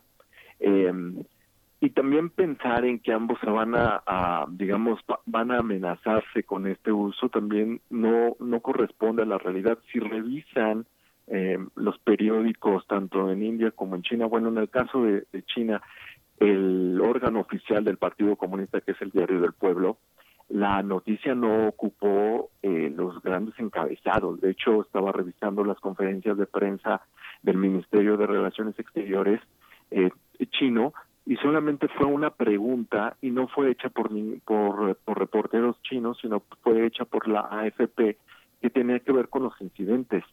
Ahora, no es equiparable con el seguimiento que se da en India y que me parece que también forma parte de la complejidad de por qué no se ha llegado a una resolución del diferendo geográfico. Eh, la cantidad de actores que están involucrados en las negociaciones, en el caso de India, es, es eh, tenemos a cinco actores, es decir, tenemos al Ministerio de Relaciones Exteriores, tenemos al, al, primer ministro, obviamente, a su oficina, tenemos al Consejo de Seguridad y obviamente tenemos al, al Ministerio de Defensa. En el caso de, de China, es únicamente la dirigencia china la que está eh, digamos, formando parte de las negociaciones. Y otro asunto que, comple eh, que hace más complejo llegar a una solución es que por el lado indio las eh, negociaciones siempre se hacen públicas. Entonces, regresando al asunto de los medios, hay medios en India, particular, eh, particularmente de Hindustan Times, que es un periódico que siempre que se conoce de algún incidente en la frontera, lo hace sumamente mediático y eso, ah, digamos, obliga al resto de los periódicos a atraer la noticia. Entonces, si revisan ustedes la prensa india, hoy está llena de asuntos que tienen que ver con la frontera, es decir, hay números especiales, hay un, este, hay alertas sobre el, el, digamos, la emisión de información en los eh, tres eh, principales periódicos indios y en sus portales de internet. Entonces, eso nos hace ver eh, la disparidad y sobre todo la importancia que tiene el tema para las dos para para ambos países. Y también de nuevo situando eh, puede haber o se puede eh, puede escalar el conflicto entre ambos países me parece que no porque eh, China es el segundo socio comercial de India. Entonces imagínense justamente eh, revisando la prensa y sobre todo los comentarios que hace la gente, yo sé que tanto las redes sociales como este tipo de comentarios que se dejan en los periódicos no pueden ser, eh, digamos, sobrevalorados y tampoco sobredimensionados. Eh, ni siquiera podemos decir que es una, este, una fotografía de, la opinión pública, pero los comentarios que venían eran en ese sentido de que habría que boicotear eh, el comercio con China. Bueno, boicotar significa dejar eh, sin insumos a varias empresas indias. También, o sea, la mayoría de los indios tienen un aparato eh, que, que es o Huawei o que es Xiaomi, entonces plantearse un conflicto comercial en esos términos a mí me parece que sería más una desventaja para India que para China. Pero, de nuevo, para la vigencia china, India no es una amenaza. Entonces, estos incidentes que ocurrieron obviamente tienen una relevancia, pero eh, al menos en el caso de China, están más concentrados en resolver de mejor forma eh, la pandemia, porque además se ha criticado severamente eh, el liderazgo de Xi Jinping eh, ha salido avante en algunas cosas. Yo no descartaría el eh, cambios en la dirigencia china. Obviamente no estoy diciendo que eh, Xi Jinping vaya a dejar el poder, no, pero sí abajo de él va a haber cambios. Y en el caso de, India también se ha eh, criticado el liderazgo de Narendra Modi. Entonces, en una escalada mayor no creo que, que esto que se avecinen en el escenario. Lo que sí es, de nuevo, una llamada de atención para los dos estados a sentarse a negociar la frontera, pero también en la medida en que la relación avanza en otros ámbitos, el tema lo dejan ahí porque tiene implicaciones eh, simbólicas, tiene implicaciones que tienen que ver con, eh, digamos, las posturas que ambos estados tuvieron antes de que se diera la guerra del 62 y algo en lo que coinciden ambos estados es que esa guerra fue eh, no tuvo una razón de ser. Es es un fue un mal manejo de información y el resultado fue ese conflicto del 62 que tratan ambos de no traerlo a colación siempre que eh, digamos la relación eh, eh, se amplía en otros sectores, ¿no? Y entonces, y de nuevo, la importancia que tiene eh, China para India es, es trascendental. Narendra Modi ha sido el primer ministro que mayor veces ha visitado China, cinco. Entonces, eso nos deja ver la trascendencia que tiene eh, la relación económica para ambos. pero de nuevo, es una llamada de atención nuevamente para un conflicto que no se ha resuelto desde 1962. Entonces no podemos decir que la, la, relación está normalizada hasta que el conflicto eh, geográfico no se resuelva, pues es una relación muy, eh, em, muy particular, em, no solamente desde el ámbito académico, sino en, en otros ámbitos, ¿no? Claro. Pues doctor Mario González Castañeda, profesor investigador de la UAM Coajimalpa, muchas gracias por esta lectura, por esta conversación. Estaremos atentos, atentas a la presentación de su libro, pero mientras tanto, pues también buscándole, si nos lo permite, para seguir conversando. Muchas gracias, doctor. Claro que sí, con todo gusto, que tengan un buen día desde, dentro de lo que cabe, ¿verdad? Pues sí, dentro de todo este Mucha confinamiento. cuídese mucho. Sí, claro. Pues vamos a escuchar eh, en este viernes de complacencia. Es una complacencia para un radio escucha muy cercano, Alfonso de Alba Arcos, y él se quedó prendado, prendido con la Sinfonía del Nuevo Mundo de Borjak, interpretada por este gran, gran este de, eh, eh, maestro de la trompeta que es Maurice André.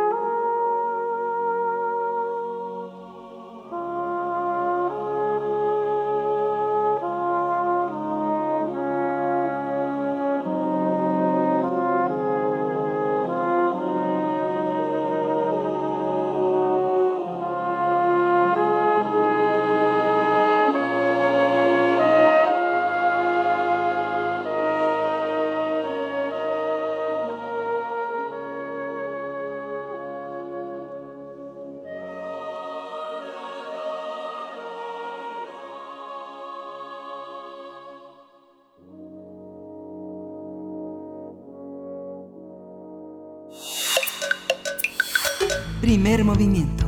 Hacemos comunidad.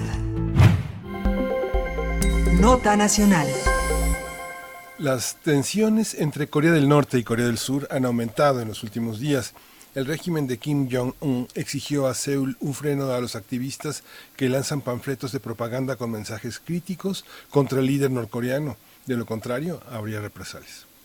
Y es que en las últimas semanas varios grupos liderados por desertores han lanzado con regularidad panfletos de propaganda junto con comida, billetes de un dólar, eh, mini radios, memorias USB con novelas y noticias de Corea del Sur, normalmente a través de globos y en botellas por el río en la zona fronteriza. Por este hecho, el 8 de junio, Corea del Norte cortó las líneas de comunicación con su vecino del sur y amenazó con terminar todas sus relaciones al continuar el envío de propaganda y pues cumplió su promesa el pasado martes destruyendo una oficina de enlace intercoreana en la ciudad fronteriza de Kaesong. Esa oficina fue establecida en 2018 con el objetivo de reducir las tensiones entre las dos Coreas. Sin embargo, desde enero permanecía cerrada por el riesgo de contagios de COVID-19. Corea del Sur tiene previsto emprender acciones legales contra los grupos de desertores, alegando que sus acciones alimentan las tensiones transfronterizas, pero los activistas dicen que continuarán sus operaciones. Vamos a conversar sobre estas tensiones tan recientes entre Corea del Norte y Corea del Sur y hoy está con nosotros el doctor Adolfo Laborde, él es analista internacional, él es profesor investigador de la Facultad de Economía y Negocios de la Universidad eh, Anáhuac y pues lo saludamos con mucho afecto. Eh, Adolfo, ¿cómo está? Buenos días.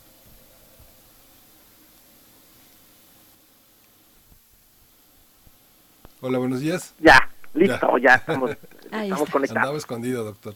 Sí, estaba escondido, escondido. Muy buenos días, espero que estén bien, saludos a todos. Gracias. Gracias, gracias doctor Adolfo Laborde. Igualmente esperamos que se encuentre muy bien. Pues bueno, ¿qué decir? ¿Cómo leer este momento de tensiones entre las dos Coreas, doctor? Mira, hay, varios puntos eh, que me gustaría señalar eh, en este contexto. Eh, ya lo hemos abordado en programas previos sobre cuál es la estrategia de Corea del Norte, esta estrategia de golpeteo a sus vecinos, una manera de presionar políticamente, es tratando de mandar mensajes claros de una inestabilidad política, ¿no? El tema este de, la oficina de enlace del 2018 eh, que ustedes este, eh, señalaron, pues es, era importante porque de alguna manera era parte de este proceso de distensión, este, este proceso de, de, diálogo. Pero bueno, pues eh, se vino el COVID que, que no solamente afecta a, a, pues a la particularidad y la vida de cada uno de nosotros, sino también afecta a las relaciones internacionales y entre ellas pues eh, tenemos que abordar pues estos problemas inacabados, no estos problemas eh, que vienen de la después de la Segunda Guerra Mundial, de la guerra entre las dos Coreas y que técnicamente están en guerra, ¿no? No hay un proceso de, de pues de distensión, un proceso de, acercamiento eh, y ha habido eh, pues actores eh, que están involucrados como el caso del señor Trump Estados Unidos que ha tenido un papel pues pues intermitente no con, con, su estrategia de eliminar el conflicto pero lo único que hizo fue agregar otro elemento que, que pone esto en un terreno muy muy complicado ¿Qué ha pasado? Bueno, pues lógicamente los coreanos del norte no han visto eh, eh, eh, pues una situación eh, de mejora en las sanciones que, que, que, existen, están ahí por parte de la comunidad internacional, por, por el manejo eh, nuclear que tiene el señor Kim Jong-un y por supuesto también, hay que decirlo así, ha dejado de, de, tener un comercio fluido con China. el factor China es muy importante porque también ya lo habíamos comentado en este espacio, es el que financia, el que le da cooperación, el que, que le compra carbón, el que le compra algunos materiales, el que le vende comida, el que, el que le ayuda económicamente. Y eh, si la economía china va a crecer este año al 1.8%, 1.2%, 2% máximo, eso quiere decir que van a establecer una ruta diferente y esa ruta lo, comentaron en, en, su eh, asamblea de, nacional, en esa asamblea de, de, los miembros del, del representantes del Partido Comunista, la, la, la decimotercera, tercera, tercera, que se llevó a cabo hace tres semanas, en donde los chinos pues están estableciendo una ruta, repito, hacia el interior y, y sin dejar a un lado, por supuesto, la cooperación. ¿Qué, ¿Qué dicen de la cooperación a través de sus diferentes formas? Que la van a tener desde una perspectiva eh, eh, pues de eficacia, ¿no? De, van a eh, pues este a cuentagotas van a dar los recursos y repito uno de los países afectados es Corea del Norte. Entonces hay una situación pues de, de mucha carencia eh, los coreanos eh, lo hacen cuando eh, no resultan estas estrategias de, comunicación, ese chantaje diplomático, y hay que recordar que, que, ahora no hay tanto problema, pero el problema se viene cuando el, el, invierno, que es durísimo en esa parte del territorio de la península, se aproxima. y es cuando ellos empiezan a, jugar esta esta guerra no indirecta pues mediática y a veces hasta con algunos ejercicios militares para poder eh, eh, presionar a la comunidad internacional y que ésta responda para darle cooperación internacional. Este es el caso de Japón, ¿no? Entonces, y Corea del Sur, por supuesto. Entonces, esto lo tenemos que entender en esta dimensión. El COVID-19 no solamente, repito, ha traído afectaciones en, la vida de la eh, cotidianidad de las personas, sino también en, las diferentes áreas convulsas o que tienen un problema histórico, como el caso de la península de Corea este tipo de problemas eh, en los contextos en los últimos 30, 40 años parecen que son ya irreconciliables. ¿Hay manera con todo este eh, intermitencia de que se haya una zona de estabilidad, que, que se aplane esa curva? Dependerá, dependerá mucho de, los recursos que reciba Corea ah. del Norte, dependerá mucho de las acciones eh, de, de, Estados Unidos en el contexto de China. Hay que recordar que eh, eh, pues este Corea del Corea del Norte es un estado que, que de alguna manera sirve como un, país satélite de, de, China y, sirve para destabilizar eh, hay muchos intereses económicos y políticos en Corea del Sur la presencia de Estados Unidos es avasalladora en, en, Asia Pacífico y no solamente están en Corea sino están en China este, tienen un interés económico en China tienen intereses militares y económicos en Japón y eso pues cerca de alguna manera al interés de, de, permanecer en una situación de estabilidad política en Corea del Norte. Entonces esos, eh, esos elementos aunados, repito, a la crisis económica, aunados a, a una situación política interna, porque hay que recordar que hasta hace un mes más o menos habían eh, salido varias hipótesis de que ya había muerto, ¿no? Por una operación el señor Kim Jong-un y que la hermana iba a tomar el poder. Entonces están jugando a la propaganda y estos elementos eh, acusatorios que, Corea del Sur lanza propaganda, pues siempre lo hacen. De hecho, ellos también tienen instrumentos de propaganda en, hacia Corea del Sur. Entonces, este, pues es, un, es, es una guerra de baja intensidad repito, técnicamente lo están y, bueno, pues eh, la comunidad internacional eh, tendrá que eh, pues tomar cartas en el asunto. ¿Qué va a pasar? Bueno, pues las noticias no son muy buenas porque cuando la comunidad internacional en el contexto de Naciones Unidas sesiona para analizar el caso de Corea del Norte, pues el resultado es que dos o tres países este, que apoyan a Corea, China, uno de ellos, a veces Rusia, eh, este y un par más, Cuba quizá, eh, y lo además como además los demás países pues aprueban esta, estas sanciones o la profundización de sanciones. Entonces cuando hay profundización de sanciones,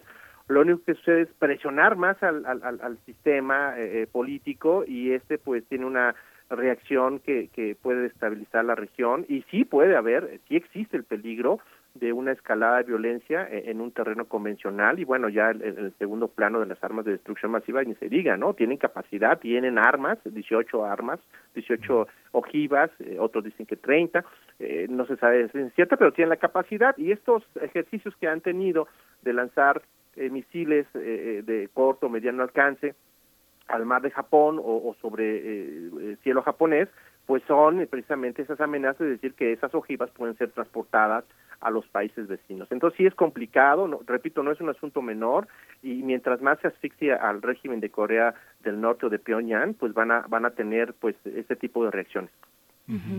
Doctor Adolfo Laborde, nos acercamos ya al final de esta conversación y con este panorama tan amplio, yo, yo le pediría que hiciéramos un acercamiento hacia aquellos, eh, las características de estos activistas. ¿Quiénes son estos que lanzan esta propaganda eh, en contra de Corea del Norte, de su líder Kim Jong-un? Eh, ¿Quiénes son? ¿Están impulsados por el gobierno? ¿Son autónomos? Vaya, ¿cómo es esta cuestión? Pues hay que recordar que Corea del Sur es una democracia, hay libertad de expresión, eh, eh, hay gente que, que realmente eh, tiene un resentimiento. No no no hay que olvidar lo que lo que pasó en la guerra de Corea no la división de las familias no el secuestro de familias la constante pues, sufrimiento de, que han experimentado estas familias. Y, y, bueno hay gente que quiere la reunificación hay gente que piensa que Corea del Norte es una amenaza hacia Corea del Sur que para muchos también es parte de la cotidianidad. Entonces es parte y por supuesto existe la posibilidad no no no hay que eh, aclararlo o declararlo abiertamente, que el gobierno de Corea del Sur eh, eh, utilice elementos de propaganda para neutralizar lo que hace Corea del Norte. Y en el contexto, fíjense que, si me permiten hacer un pequeño comentario, fíjense que acabo de entrevistar, este, yo tengo una columna del Heraldo de México donde escribo sobre estos temas cada 15 días, y me encontré con un entrenador de básquetbol español eh, eh, eh, que, que, entrenó al, a la selección de Corea del Norte y él estuvo viviendo en Corea del Norte, ha sido de los pocos hispanohablantes que, que, este, que ha vivido en Corea del Norte y, y es increíble lo que, lo que me, me comentó en la entrevista que pronto saldrá en el Heraldo, que es otra visión, ¿eh? Este, también hay que hay que entender que, que existen pues esta guerra de propaganda y con mucho gusto cuando esté eh, publicada lo podemos comentar aquí porque dice cosas realmente interesantes ¿eh? y, van muy están muy alejadas de lo que a veces nosotros eh, leemos en la prensa internacional. Claro. Que, que, ese es eh, digamos la bondad de poder acercarse al testimonial de ciertas personas que han que, que, viven en carne propia pues las situaciones políticas de, de un país eh, pues que está tan lejano en la comunicación para nosotros al menos Corea del Norte. Y pues estaremos efectivamente pues invitándole doctor Adolfo Laborde en ese momento que ya sea publicada la columna para platicar al respecto. Será muy interesante lo que pueda decir esta esta persona a su entrevistado. Muchísimas gracias por el momento. Le, le deseamos un muy buen día doctor. Nos Igualmente, que tengan un excelente día y cuídense todos, por favor. Gracias. Pues ya nos vamos. Yo me acuerdo de Parky Cook, que fue el entrenador de la selección nacional de voleibol en la, y que estuvo en la UNAM en actividades deportivas. Fue una figura muy importante en los años 70 y, que, bueno, nos imaginábamos entonces que todos en Corea jugaban voleibol. Pero bueno, ya nos vamos pues a la siguiente hora. Nos vamos a ir a la siguiente hora, nos vamos a despedir con música, una petición musical que hace Santiago Luis Enrique Castillo. Esto es de Paul McCartney. Rock Show es la canción y con esto también nos despedimos de la radio Nicolaita. Nos encontramos con ustedes el próximo lunes a las 8 de la mañana. Vamos con música y después al corte.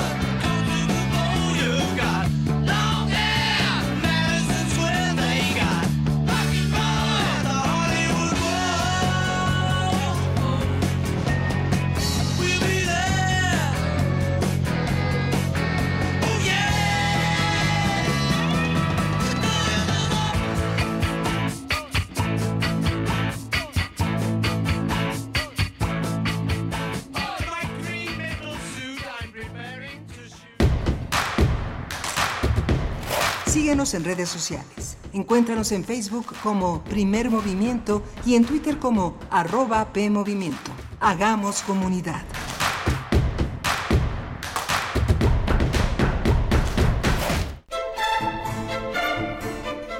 Oye, ¿y cuál es tu canción preferida de Johann Sebastian Bach? Mm, ¿Esa de las 25 rosas? Pones agua fresca en pero esa es de Johann Sebastian. Ah, sí, bueno, sí, sí, me gustan muchas de Bach. Son obras muy excelsas y sublimes, pero se me fueron los nombres. Oh, ¿has escuchado Área de Divertimento?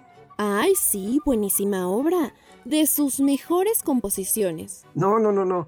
Es un programa de música clásica. Deberías escucharlo. Área de divertimento. Un programa satírico del oculto o bien de lo exquisito fallido. Escucha a Raúl Zambrano, a Aide Boeto y a Ricardo Esquerra. Todos los sábados a las 16 horas. Radio UNAM. Experiencia sonora. Porque entendimos que un cubrebocas es para protegernos y no para dejarnos callados. Estuvimos en casa, pero jamás encerrados. Los maestros y los padres de familia continuaron con la educación desde el hogar. La definición de la palabra héroe cambió para siempre y ahora existen mil formas de abrazarnos sin siquiera tocarnos. Un aplauso y reconocimiento a todas y todos los mexicanos por cumplir con México. México saldrá adelante. El PT está de tu lado. Antes de que la violencia se apodere de ti. Antes de perder la paciencia. Antes de que te enojes con tu pareja. Antes de que te desesperes.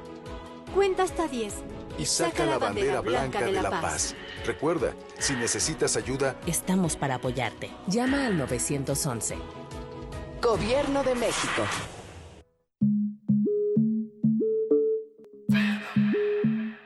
La palabra prostitución es una palabra que ha ido con el tiempo generando un estigma.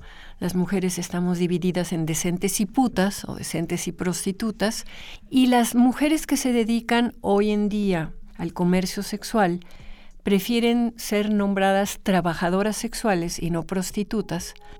Lleva contigo los temas que están cambiando al mundo. Mi orientación sexual es gay, en pareja por 12 años, como una familia realmente, como lo que somos, una familia con mascotas y con todo. Nos ha ido bien. Escuchar y escucharnos. Construyendo igualdad. Un programa de Radio UNAM y el Centro de Investigaciones y Estudios de Género. Entra a www.radiopodcast.unam.mx y encuentra las cinco temporadas. Radio UNAM. Experiencia, sonora. Encuentra la música de primer movimiento día a día en el Spotify de Radio UNAM y agréganos a tus favoritos.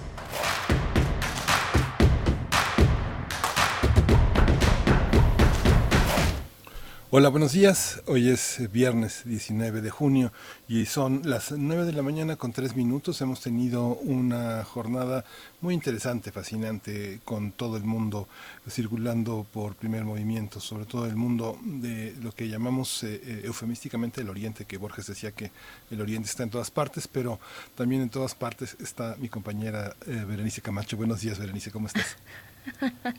También en todas partes, no, pobres de ustedes, imagínense. No, no, no, hay que darnos un respiro, eh, pero, pero sí al menos en este lugar, en este lugar, en el 96.1 de FM, en el 860 de AM, estamos transmitiendo de manera remota, con mucho gusto de poder acompañarles en su jornada, eh, si están en casa, si están fuera también, bueno, hay que cuidarse, todavía estamos en, eh, en muchos estados de la República, en el centro del país, pues en, en semáforo rojo y esperando las indicaciones, hay que estar, creo, muy atentos y atentas en estos momentos de lo que sigue para los próximos días en, en cuestiones de eh, pues los establecimientos que podrán regresar y de qué manera y de qué manera porque urge regresar por supuesto y reactivar la economía pero de qué manera lo haremos pues bueno hay que atender las indicaciones y mantenernos a salvo. Y pues aquí estamos iniciando nuestra tercera hora de transmisión en este viernes 19 de junio. Miguel Ángel con mucho gusto Sí, con mucho gusto, con ya un programa, ya prácticamente se inician las vacaciones y la UNAM ha presentado todo un protocolo de regreso, eh, un documento extensísimo, muy complejo, muy rico. Eh, que contrasta también con las, las instrucciones pues más generales, más inmediatas, con las que se reanudará eh, el acceso a clases cuando esté el semáforo en verde, el acceso gradual de los estudiantes, eh, parcial parcial, eh, la asistencia escalonada con los lunes y martes con alumnos de apellido de la A a la N, por ejemplo, eh, de miércoles y jueves de la O a la Z, los viernes los niños con mayor rezago. Se suspendió este examen, el examen el, examen que habían hecho el IDANIS, que se, se, había programado para el 3 de julio, para el ingreso a secundaria, se quedó suspendido. Ese examen servía para colocar a los niños en las eh, opciones, es su primera opción de elección eh, de secundaria, más cercana a su domicilio, al domicilio de las, del trabajo de sus padres o tutores, en fin, una serie de, de, instrucciones que son muy importantes y que ya marcan una nueva, un regreso distinto, ¿no? la, manera de circular en las zonas eh, universitarias, escolares, en un solo sentido, no cruzarse, una serie de medidas de seguridad donde hay jabón, toallitas sanitarias, eh, gel eh, en todo el tiempo, estar trabajando pues de una manera muy intensa para, para no contagiarse y que en caso de que surja un alumno pues se cierra la escuela. Muy, muy fuerte, muy interesante, todas las instrucciones vale la pena leerlas porque en ellas está un subtexto de lo que nos espera, que es una nueva normalidad pues más, con mayor cuidado, ¿no? ¿no? No aterrarse, pero es una nueva normalidad, es una nueva manera de relacionarnos, ¿no? Pues sí, una, una nueva normalidad que no nos queda de otra, pero es una nueva normalidad sesgada finalmente, ¿no? Hay, que, hay que entrarle de esa manera e, e, irlo aceptando y entendiendo. Es duro, es difícil eh, pensar en, en, cómo regresaremos en esta distancia que debemos tener todavía durante mucho tiempo más, eh, hasta que no llegue pues la vacuna esperada. eh, con esta distancia, con nuestros compañeros de trabajo, con nuestra familia, con nuestros vecinos, pues continuará este tipo de situación, estas dinámicas de sana distancia.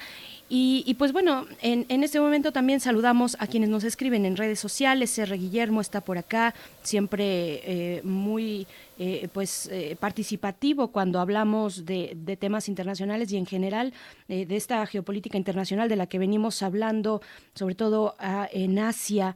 Estuvimos la hora anterior hablando de la franja del Himalaya en disputa, esta franja que divide, que es una zona fronteriza, hostil, árida también, que divide a India y a China. Platicábamos también por supuesto, de el Tíbet. Nos decía Esther Chivis por acá que a todos debería importar el Himalaya.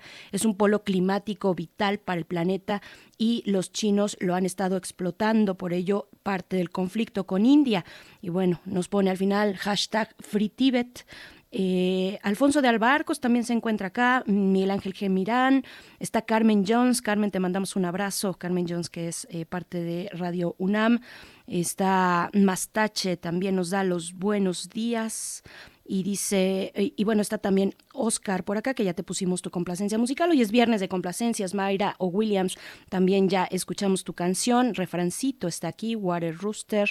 Eh, a todos ustedes, Abel Arevalo, que nos pide Take On Me de Aja. Eh, yo estoy a favor de esa canción también. Eh, Nancy San Ciprián, Marroquín, en fin, a todos ustedes, muchas gracias por escribirnos. Vamos a tener en unos momentos más la poesía necesaria en voz de Miguel Ángel Quemán y después, la mesa del día. Hablaremos de la justicia en la era digital, de la justicia también en estos momentos de confinamiento. Vamos, eh, bueno, la justicia en México. Vamos a conversar con Laurence Patán. Ella es coordinadora del programa de transparencia de la justicia en México Evalúa. Así es que, bueno, estaremos con ella en unos momentos más. Ya ha estado con nosotros en varias ocasiones. Siempre es muy interesante poder conversar con una especialista como Laurence Patán. Pero nos vamos, Miguel Ángel, si estás de acuerdo con la poesía necesaria, ¿estás listo? Sí, estoy listo. Vámonos. Primer movimiento. Hacemos comunidad. Es hora de poesía necesaria. Hoy vamos a leer un poema de Liceo Diego que se nos quedó en el tintero ayer con la presencia de Rosa Beltrán, la escritora, la escritora Rosa Beltrán, en la sección de aire, que justamente eh, trató de mostrar uno de los libros eh, más recientes de, eh, del doctor Jesús Ramírez Bermúdez, un, eh, quien trabaja en el Instituto Nacional de Neurología y Neurocirugía de México, un, un, hombre muy sensible, muy interesante en este aspecto. Y bueno, vamos a leer este tema que tiene que ver con este mundo entre melancólico y, y de riesgo poético. Vamos a, vamos a ilustrarlo o vamos a acompañarlo con la música de Jarabe de Palos, 50 Palos, es el disco en el que eh, Pau Donés incluyó esta canción que se llama Humo. Y, el poema de Eliseo Diego, este gran poeta cubano que vivió mucho, mucho entre nosotros y que sigue entre nosotros, se llama Riesgos del Equilibrista. Dice, allá va el equilibrista imaginando las aventuras y prodigios del aire. No es como nosotros, el equilibrista, sino que más bien su naturalidad comienza donde termina la naturalidad del aire Allí es donde su imaginación inaugura los festejos, el otro espacio en que se vive de milagro y cada movimiento está lleno de sentido y belleza. Si bien lo miramos, ¿qué hace el equilibrista? Sino caminar lo mismo que nosotros por un trillo que es el suyo propio. ¿Qué importa que ese sendero esté volado sobre un imperioso abismo si ese abismo arde con los diminutos amarillos y violetas, azules y rojos y sepias y morados de los, sombrerillos y las gorras y los venturosos pañuelos de encaje? Lo que verdaderamente importa es que cada paso del ensimismado equilibrista puede muy bien ser el último, de modo que son la medida y el ritmo los que guían esos pasos. La voluntad también de aventurarse por lo que no es ya sino un hilo de vida, sin más esperanza de permanencia que el ir y venir de ayer a luego, es sin duda otra distinción apreciable. Sin contar que todo lo hace por una gloria tan efímera que la misma indiferencia del aire es por contraste más estable y que no gana para vivir de los sustos y quebrantos. El equilibrio ha de ser, a no dudarlo, recompensa tal que no la imaginamos. Adelante, decimos al equilibrista retirándonos al respaldo suficiente de la silla y la misericordiosa tierra Nosotros pagamos a tiempo las entradas y de aquí no nos vamos. Ahora que empiezo de cero, que el tiempo es humo, que el tiempo es incierto. Ahora que ya no me creo que la vida sea un sueño. Ahora que solo el ahora es lo único que tengo. Ahora que solo me queda esperar a que llegue la hora.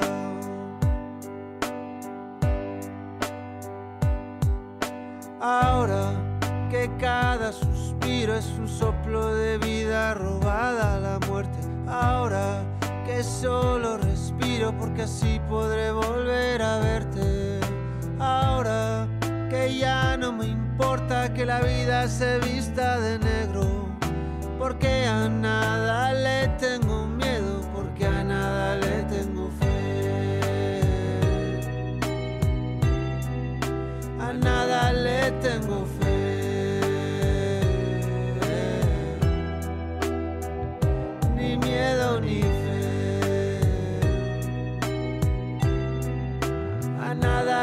Tengo fe.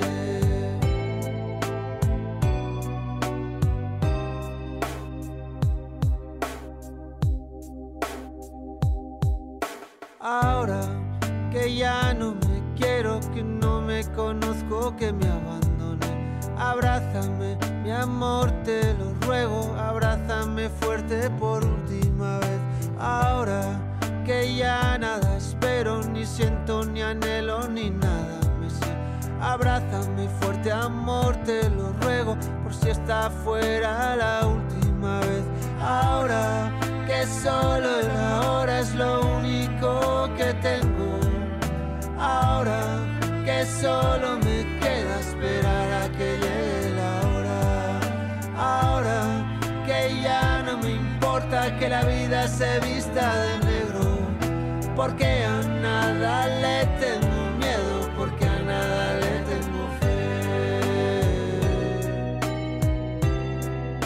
A nada le tengo fe.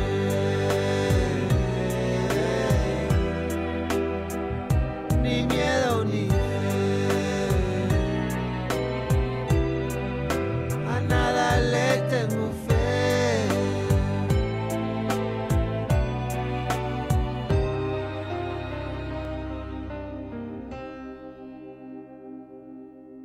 Ahora que empiezo de cero, que el tiempo es humo, que el tiempo es incierto. Abrázame fuerte, amor, te lo ruego, por si está fuera la última vez.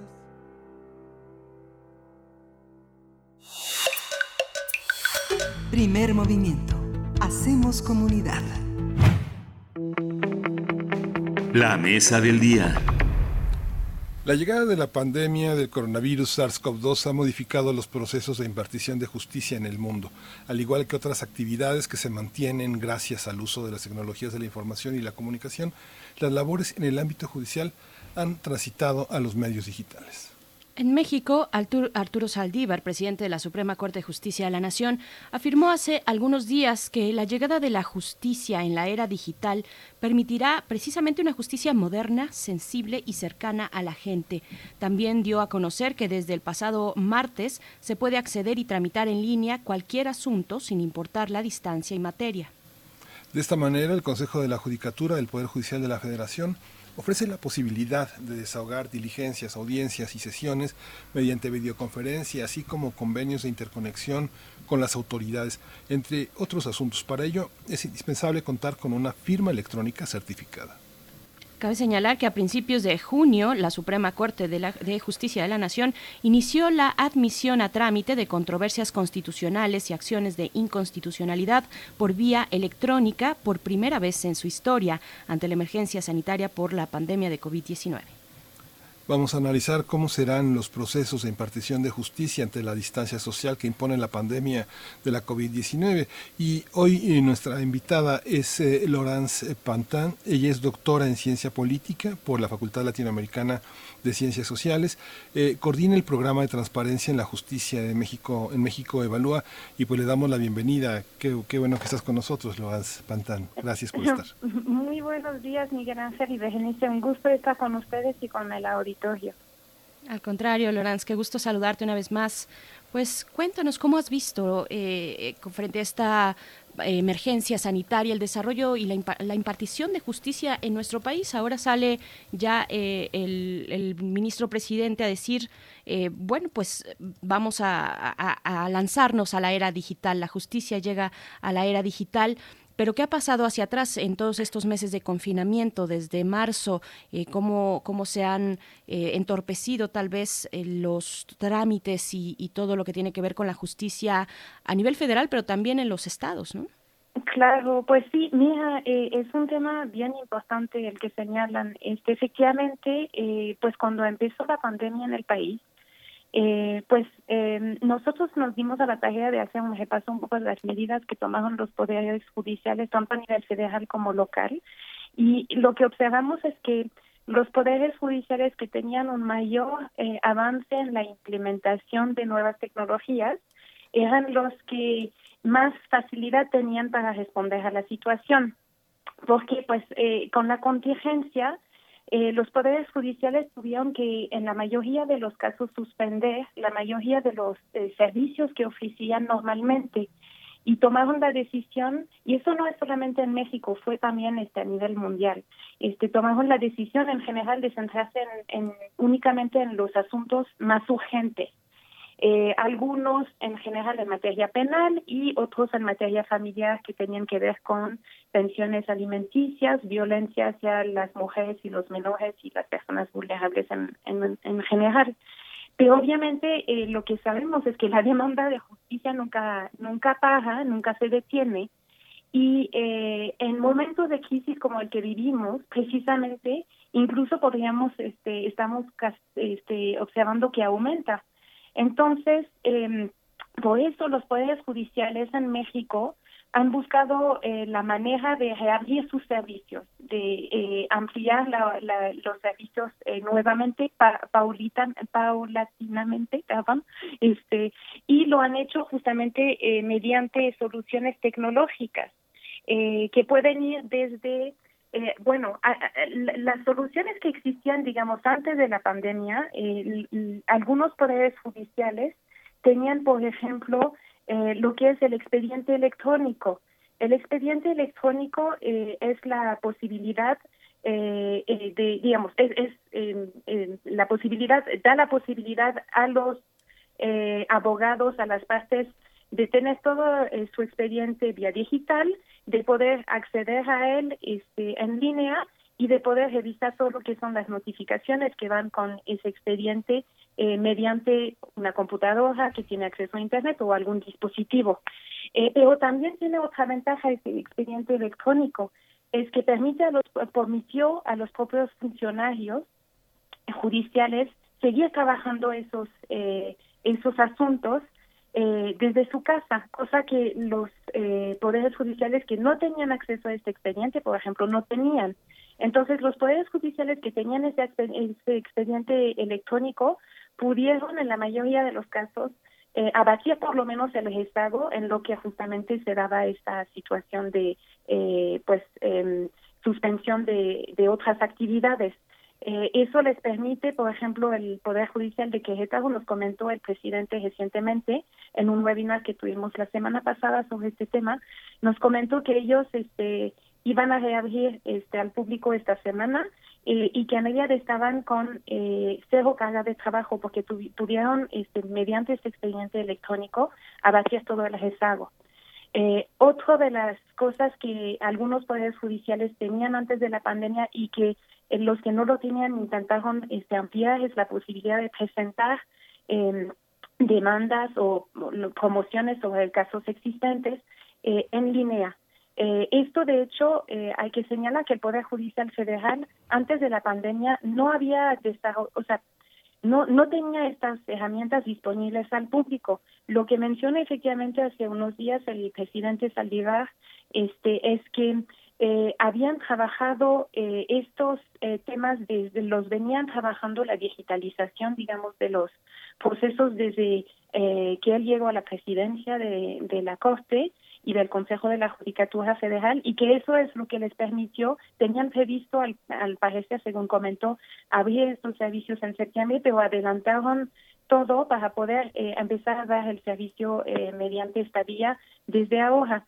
Entonces, estamos viendo eh, una, un, digamos, una tendencia a ir hacia este, la, la justicia digital, lo cual tiene, eh, nos parece positivo porque al momento lo requiere, porque es necesario, eh, por cuestiones de salud pública en este momento, pero tiene otras muchas ventajas que si quieren podemos platicar ahora, pero también hay algunos este, temas que tenemos que cuidar este y representa algunos retos. Eh, entonces, eh, justamente es como eh, muy importante en este momento eh, reflexionar y analizar este tema. Sí, justamente lo eh, teníamos documentado que hace dos años un, un, ejemplo interesante del juzgado sin papel fue en el gobierno, en el, en el, sistema de justicia del estado de Nuevo León. Fue muy interesante porque lo que quedó en evidencia, bueno, fue la necesidad de crear una, una modernización que es, tenga que esté regulada, que tenga políticas políticas públicas claras y que sea pues una alternativa positiva, eficaz y real. Esto, digamos, esos conceptos en términos del derecho que permita una certificación de firma al alcance de todos los ciudadanos, semejante a la que contamos en el SAT, aunque cualitativamente distinta, ¿no? Sí, exactamente. Allí este, mencionas algo bien importante y es, eh, eh, como les comentaba, tuvimos una serie de webinars la semana pasada donde eh, en el primero tuvimos representantes de poderes judiciales, este, tanto a nivel local como federal, este, y la presencia también de la presidenta de la Comisión de Justicia de la Cámara de Diputados, Pilar Ortega, este, y en el otro este, tuvimos presencia de abogados de los usuarios del sistema.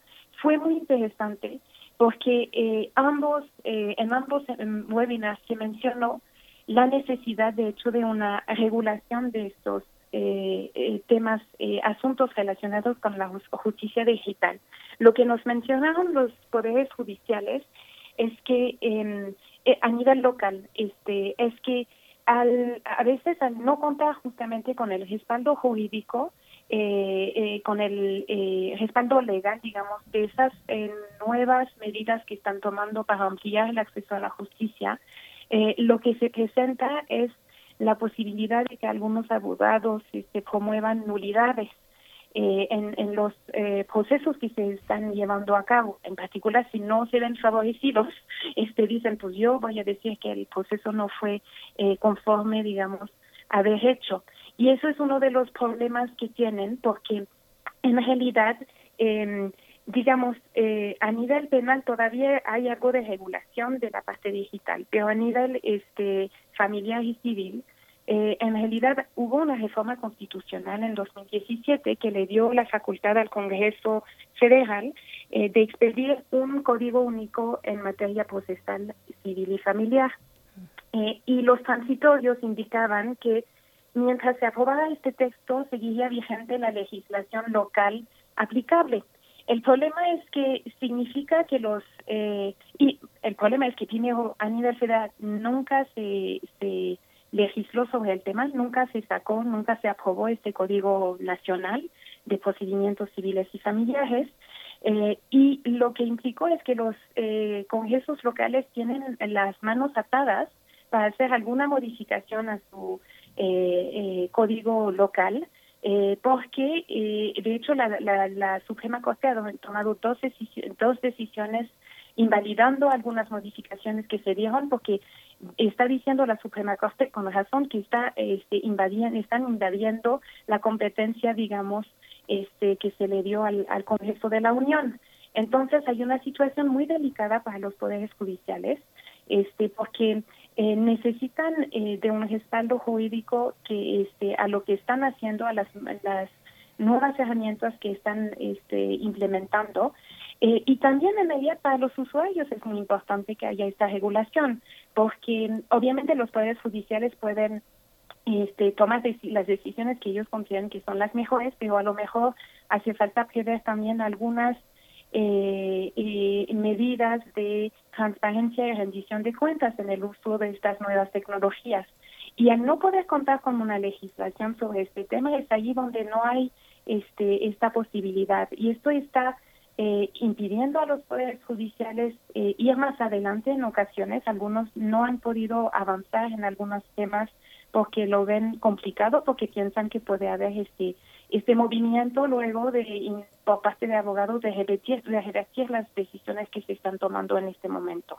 Entonces, sin lugar a dudas, este tema de normatividad es bien importante. Y mencionabas también el tema de la firma electrónica.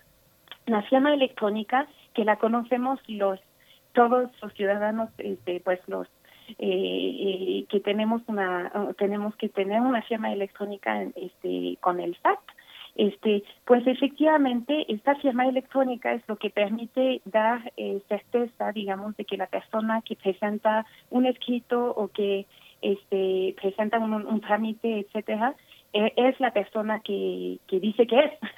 no sé cómo ponerlo en otros términos.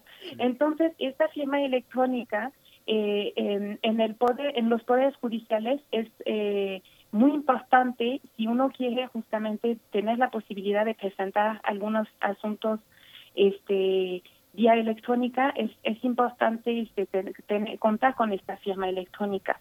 Y hay eh, algo de eh, complicaciones en temas eh, tecnológicos para desarrollarla y también normalmente para poder sacarla siempre se necesita una parte presencial eh, la primera vez que uno va a tramitarla tendría que justamente poder acreditar mediante sus documentos este que este uno es la persona que dice que es. Entonces, presenta estos retos en este momento porque eh, algunos, bueno, este, de hecho también hay otro tema, es que algunos eh, abogados consideran que eh, debería haber una, una firma electrónica única porque algunos poderes judiciales, el Poder Judicial Federal cuenta con su propia firma electrónica.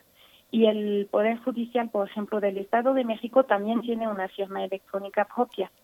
Eh, mientras que el Poder Judicial de Nueva León decidió eh, pasar convenios con el Poder Judicial Federal y con el SAT para que se puedan ocupar las que ya existen.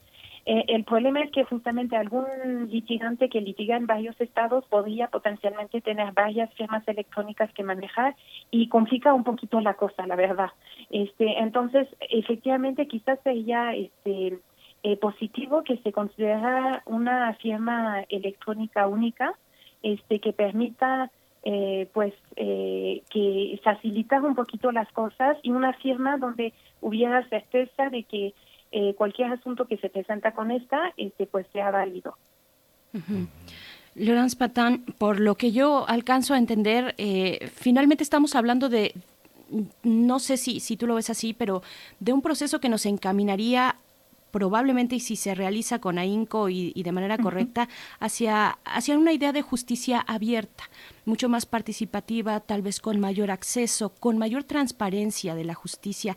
Yo recuerdo cuando hace el año pasado que esta organización llamada X Justicia para las Mujeres hablaba de la publicación de las sentencias, distinguía entre las sentencias de interés público de aquellas otras sentencias que tienen otro, más bien una cuestión individual, más personal en fin, todo, todo este cúmulo de ideas que, que, sería muy favorable ir transitando hacia ellas, ¿qué tan, ¿qué tan posible se ve en estos momentos que nos hemos visto obligados por la pandemia a modificar muchas de nuestras dinámicas en cualquier sentido de la vida pública y privada, y en este caso de la justicia, y pues volcarnos hacia las herramientas tecnológicas, donde también hay una cuestión como, según te vengo siguiendo en la conversación, de muchísimos datos personales que hay que cuidar, que hay que tener... Eh, vaya con una vigilancia muy estricta de lo que se publica o no se publica, de lo que está en acceso digital y lo que se reserva. Eh, protección de datos, eh, proteger a, personas eh, menores de edad,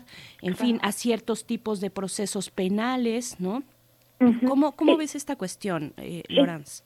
Sí, es una excelente pregunta, Berenice, porque efectivamente lo que uno quisiera que la justicia digital implicara casi en automático este justamente mayor eh, eh, apertura y acceso a la justicia y mayor transparencia. Pero para esto eh, tenemos una realidad un poco diferente. y de hecho eso es uno de los riesgos de la justicia digital.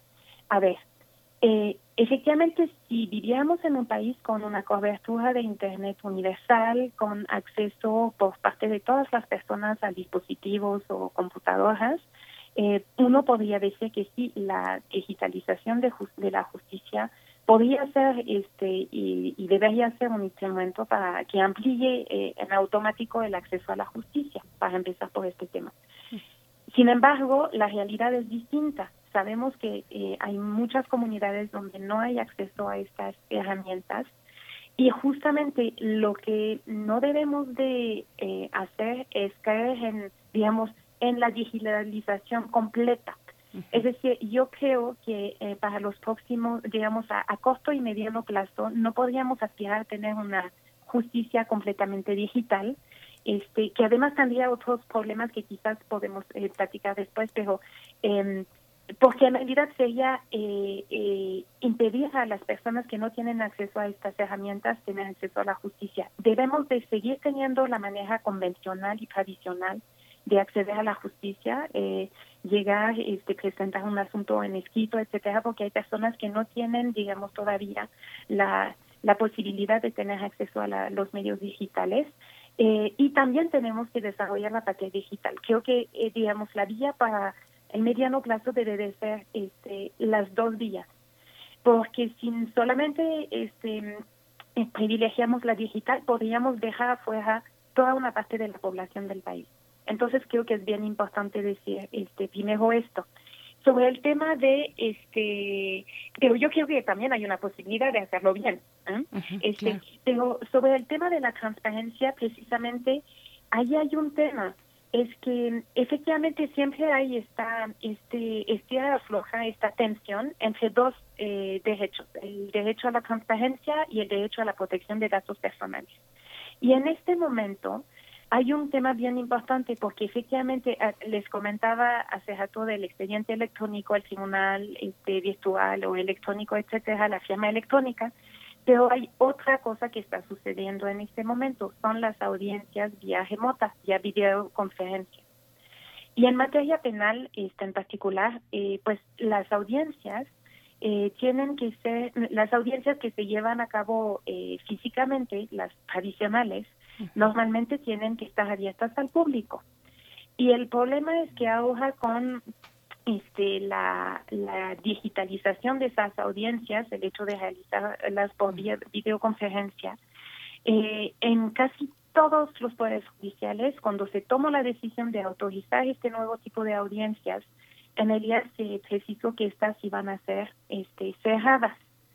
Eh, y en ella el argumento que dan los poderes judiciales es puede ser válido, que es que representa eh, una sobreexposición, digamos, de las eh, partes que, participan en, esas audiencias, este, que podría generar como un daño para esas personas.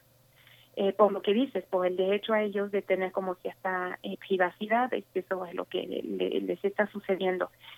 Sin embargo, este, el problema que yo le veo es que se están realizando este nuevo tipo de audiencias que presenta retos importantes.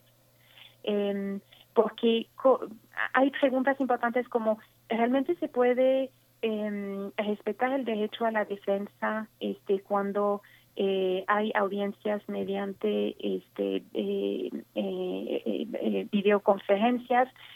hay la posibilidad de eh, lo que es la, el principio de contradicción, eh, el principio de confrontación, se puede respetar de la misma manera en una audiencia por Zoom, por ejemplo, o alguna otra plataforma que cuando que si fuera presencial, estos son eh, preguntas que se están haciendo los poderes judiciales y, y, los abogados y los expertos en este tema en todo el mundo en este momento. Y en realidad sería un momento donde sería muy importante que pudiera haber escrutinio público sobre estas audiencias, que pudiera haber la posibilidad de, verlas y de ver si efectivamente estos derechos se respetan. Y el hecho de tenerlas cerradas este pues eso es como un objeto este muy importante porque no sabemos muy bien cómo se están llevando a cabo entonces eh, uno pensaría que la justicia digital en automático casi es que puede representar mayor transparencia pero yo creo que todavía en México no es el caso. Eh, entonces necesitamos eh, justamente eh, un poquito más de, de transparencia o algún imaginar inventar algunos mecanismos para que pueda haber este escrutinio público, creo que es bien importante. También es muy importante efectivamente pensar en la protección de datos personales, sin lugar a duda. Creo que eso es también una de las razones por las cuales a lo mejor hay alguna resistencia por parte de algunas eh, personas y algunos abogados para usar medios digitales, porque esto es la otra cosa que nos han señalado poderes judiciales e incluso abogados. Es decir, eh, eh, hay algunas herramientas eh, digitales que existen desde hace mucho tiempo, pero no han sido muy utilizadas porque los abogados o bien les tienen desconfianza a estas nuevas tecnologías o a lo mejor no están acostumbrados, este, no quieren cambiar su forma de trabajo.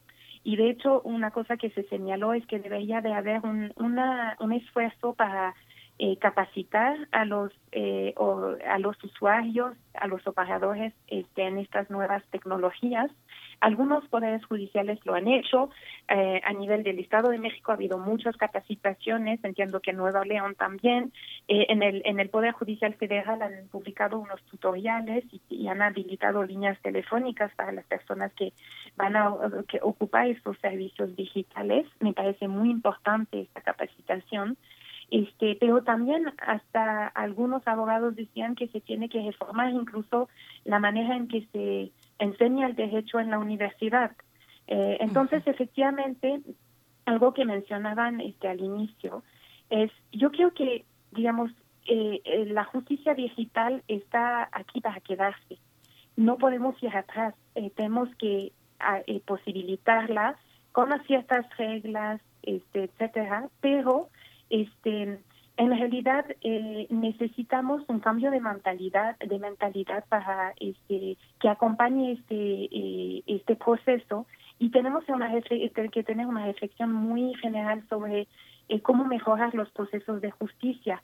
Y no solamente los que van a ser vía digital en general porque sabemos que la, la, la justicia este tiene muchos retos.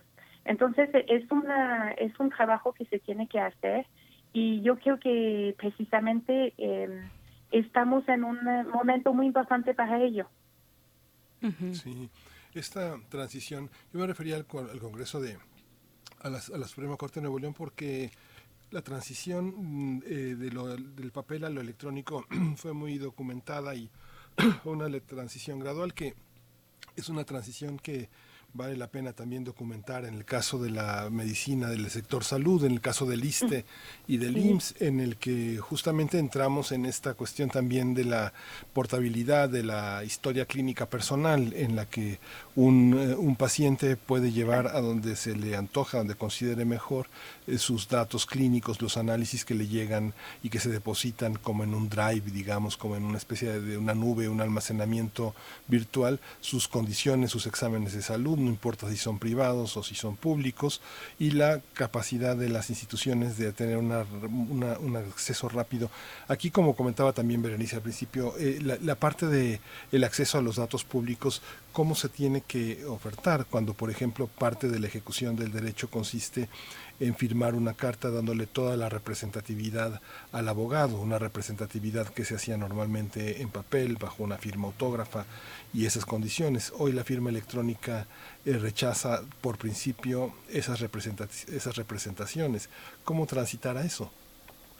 Sí, eh, precisamente es, un tema bien importante el que mencionas y creo que va de la mano también con un tema de eh, ciberseguridad. Eh, es un tema, y, y, lo vimos ahorita porque Eh, no sé si se acuerdan que precisamente hace como unos eh, unas 10 días más o menos el, el, el, sitio web de la Suprema Corte fue objeto de un ataque.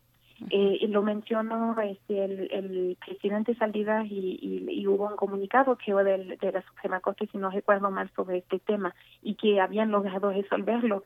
Pero precisamente en el momento en que estamos pensando en eh, digitalizar este, la justicia, eh, se tiene que acompañar de eh, procesos de, seguridad eh, y, y, y, garantías de seguridad muy importantes, porque sería obviamente muy problemático que alguien pudiera este, tener acceso a los datos de un juicio, este eh, o a los datos personales de una persona de, de, una persona perdón por la redundancia pero entonces son justamente por eso creo que lo que ha sucedido en los últimos meses eh, ha sido una eh, eh, pues una reacción que han tenido que tener muy rápida los poderes judiciales para intentar atender esta situación. Y lo han hecho algunas veces con creatividad y obviamente con limitaciones eh, por presupuestales primero porque a lo mejor no tenían este presupuesto necesario y además de tiempo tenían que tener una reacción muy rápida entonces, algunos poderes judiciales han habilitado algunas vías, como por ejemplo incluso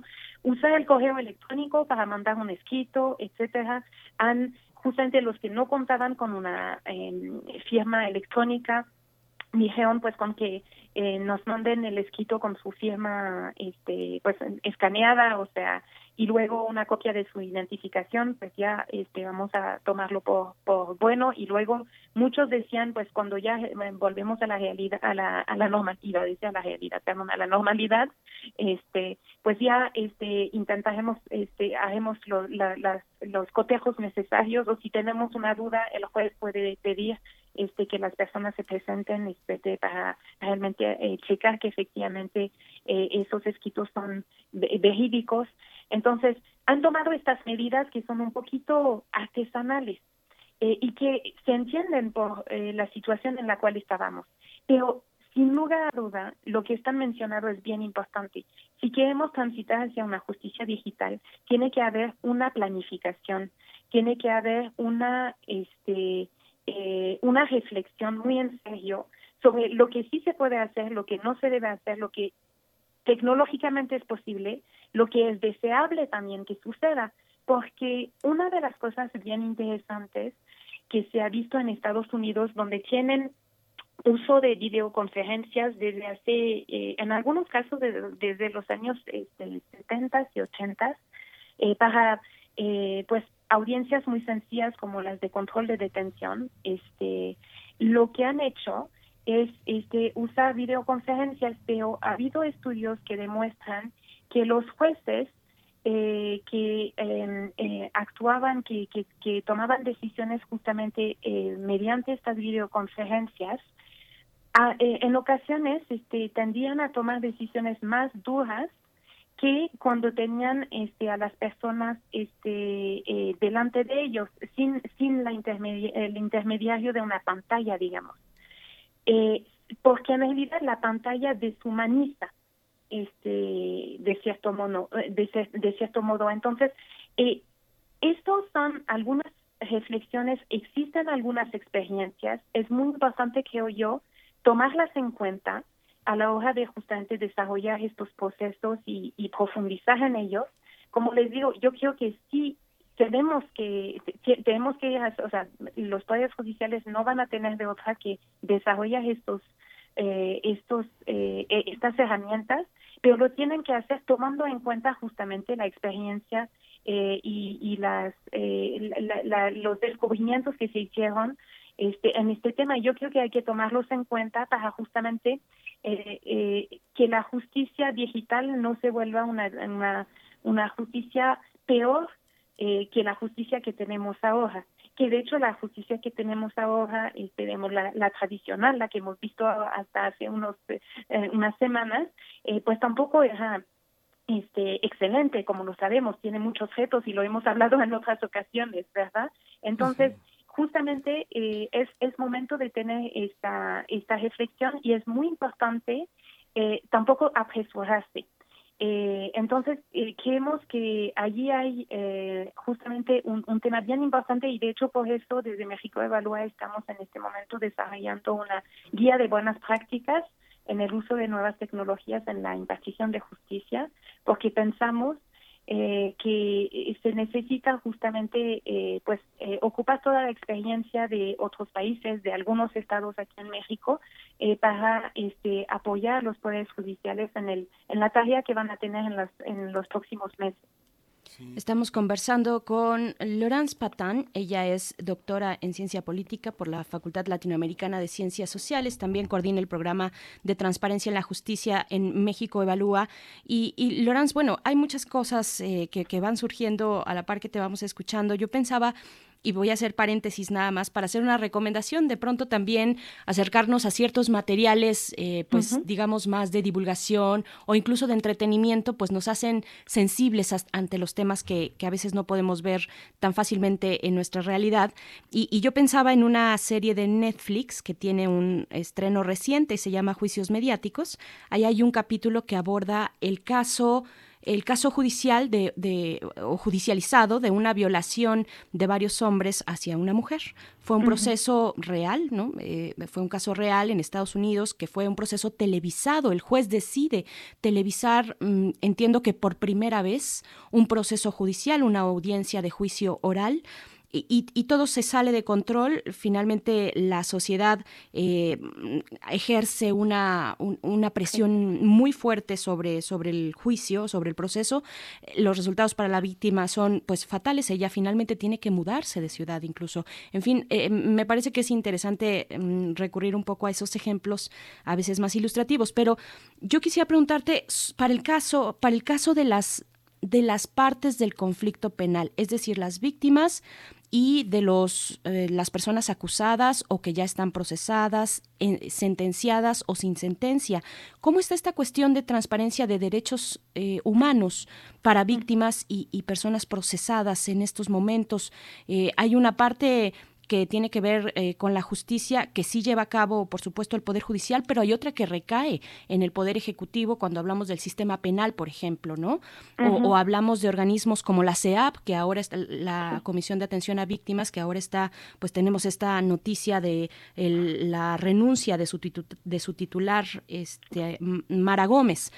Vaya, ¿cómo ver también esta configuración fuera del, del, del, Poder Judicial. Aquí hay un paréntesis también, Berenice, sí. porque hay una parte también importante que habría que también, eh, dentro de la filosofía del derecho, entender eh, en qué consiste ser una víctima, ¿no? porque eh, una parte de la experiencia alemana en este proceso de la justicia digital ha consistido en, en, en filosofar, en exponer, en, en, indagar sobre el contenido del componente subjetivo que debe ser protegido en el trabajo judicial.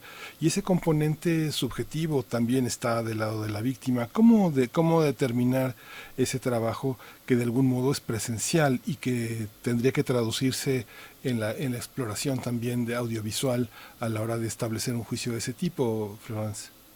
Sí, eh, son preguntas bien importantes las que me hacen. Yo creo que, eh, eh, digamos, tenemos una situación en este momento, lo, lo que mencionaba Berenice de la, la, la, renuncia de la titular de la CEAR, este, es una situación muy muy desafortunada, este, muy complicada, este, porque eh, la CEAR no está funcionando desde hace tiempo, este, ha tenido muchos obstáculos, este, eh, entonces yo creo que realmente se necesita eh, eh, pues repensar un poquito este que, que cómo este darle esta atención a las víctimas porque es un es una deuda pendiente en este país este desde hace mucho tiempo. Este y como lo mencionaban este algunas este eh, personas que, que trabajan con víctimas en realidad en el país estamos con tantas víctimas este que que una institución este no le puede dar abasto de todos en, en la situación en que estamos ya llegamos a un punto donde cualquier institución le queda corta. Este y justamente este el, el tema allí efectivamente como les decía hace rato eh, el, el tema de la del conflicto no entre eh, la transparencia que desearíamos y el, derecho a la privacidad y en este caso los efectos perversos que puede tener la, transparencia este en este caso como decías el caso de, una eh, mediatización de un juicio donde hay una presión este eh, muy fuerte y que se puede revertir hacia la víctima. Entonces este efectivamente e, estos son temas que existían diríamos, antes de la, de la justicia digital incluso. O sea, hay casos muy famosos donde se meten este, los, los medios este, se interesan y este, efectivamente puede de repente haber una, una, un juicio mediático este, que, que eh, interviene en el juicio este, eh, penal este, y esto no es deseable, eh, sin lugar a duda. Em, pero también es algo que es un poco inevitable. Eh, en el sentido de que siempre va a haber casos, digamos, el, caso que señalas, el, el, de la serie de Netflix, eh, no necesariamente ese sí es evitable, pero lo que quiero decir en casos muy famosos, cuando hay una persona, un gobernador, este, un, eh, un este, narcotraficante muy famoso, este, obviamente esos casos siempre atraen mucha atención y siempre hay la tendencia y la, la eh, pues la tentación diría de por parte de eh, opinadores por parte de este eh, de, de eh, muchas personas de querer opinar y, y, y hacer su propio juicio entonces este es, como les digo, o esos son, son cosas que no son exclusivas, digamos, de, del tema de, de, de, la justicia digital, pero que creo que se tienen que tomar en cuenta para intentar evitar estos, estos aspectos. Cuando mencionaba la posibilidad de que haya este justamente mayor este transparencia. Pensé por ejemplo en una experiencia que realizó un bueno experiencia sí podemos llamarlo experiencia que realizó un juzgado de Buenos Aires donde este eh, en esta contingencia eh, se dieron eh, se, se, realizaron en realidad algunas audiencias este vía remota y en algunos casos lo que hizo el juez que es un juez muy eh, este, abierto, este, que, que publica sus sentencias de manera voluntaria, no tiene la obligación de ser un juez como eh, muy este, eh, como muy vinculado con este movimiento de justicia abierta, él lo que hizo en algunas ocasiones pidió autorización a las partes este, de la, la, posibilidad de que en lugar de que la audiencia se realizara a puerta cerrada, digamos, este, se pudiera abrir justamente al público. Y lo que es interesante es que tuvieron este, bastante público y el juez al final de las audiencias se quedaba incluso con los participantes, este, el público y los que querían hacer preguntas sobre el proceso podían hacer preguntas. Me parecía que esta experiencia, eh, me parece que esta experiencia es muy interesante, porque precisamente este eh, da la posibilidad a las personas de entender mejor lo que hace el poder judicial, de entender mejor cómo es un juicio, este, de poder hacer preguntas sobre, ah, usted este, utilizó esta palabra, ¿qué significa? En fin, este componente un poquito pedagógico, pero yo creo que es muy importante porque eh, justamente eso es lo que hace falta. Hay una gran desconfianza en las instituciones de seguridad, eh, de perdón, de justicia, bueno, de su también, pero de, justicia en, nuestro país. Este y este esta posibilidad de acercamiento, de entender mejor cómo es un proceso, de eh, eh, poder platicarlo, este, yo creo que eso es una cosa que sería muy positiva aquí en México. Eh, por supuesto, eh, yo, yo, yo sé que hay como muchas, eh, eh, muchas, eh, justamente eh, obstáculos a que podamos tener una, una transparencia mayor en las audiencias. No estoy diciendo que necesariamente todas tengan que ser este, abiertas, porque sí representa estos problemas y además cuando hay eh, eh, hay algunos casos muy específicos, ¿no? Con menores, como mencionabas que o Nice, eh, con o mujeres víctimas de violencia, no se trata de revictimizar a las personas. Por supuesto, eso sería una cosa eh, eh muy problemática. Eh, lo que se tiene que hacer es encontrar este equilibrio. Como les decía, lo que me preocupa ahora más que nada es que esas audiencias precisamente, mm, y, y, y por ahí va el derecho de las víctimas, pero también de los imputados. No sabemos si en este momento, con estas audiencias eh, vía remota, eh, realmente los derechos tanto de las víctimas como de los imputados se están respetando como deberían de, de serlo y no se sabe porque no hay ninguna manera de, de justamente no de, de, de, de, acceder a esas audiencias no sé si podría pasar por una especie de observatorio este eh, ciudadano este cómo se han realizado este en fin, yo creo que hay algunas, hay que ser creativos. Por supuesto. pues yo creo que por allí va este, la cosa. Sin duda. Laurence Patán, nos tenemos que despedir, eh, pues seguiremos con el tema. Hay que decir eh, brevemente que, por ejemplo, existen audiencias de inicio en algunos eh, reclusorios, centros de reclusión, que son videoaudiencias en el norte, en el sur, en Santa Marta también. En fin, seguiremos con esta conversación. Te despedimos, te deseamos muy buen día, Laurence. Muchas gracias. Muchas gracias a ustedes. Muchas gracias. Hasta pronto. ya nos despedimos, nos despedimos con música y estamos en el filo de la, del, del, del, viernes. Miss Modular de Stereolab. Y bueno, Berenice, esto fue el primer movimiento. El mundo desde la universidad.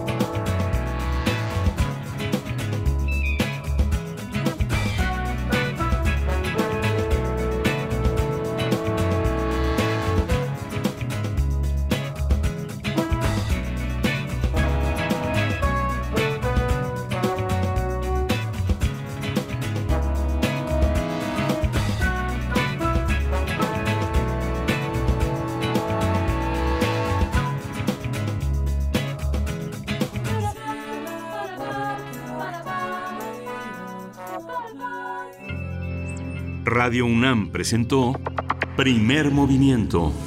El mundo desde la universidad.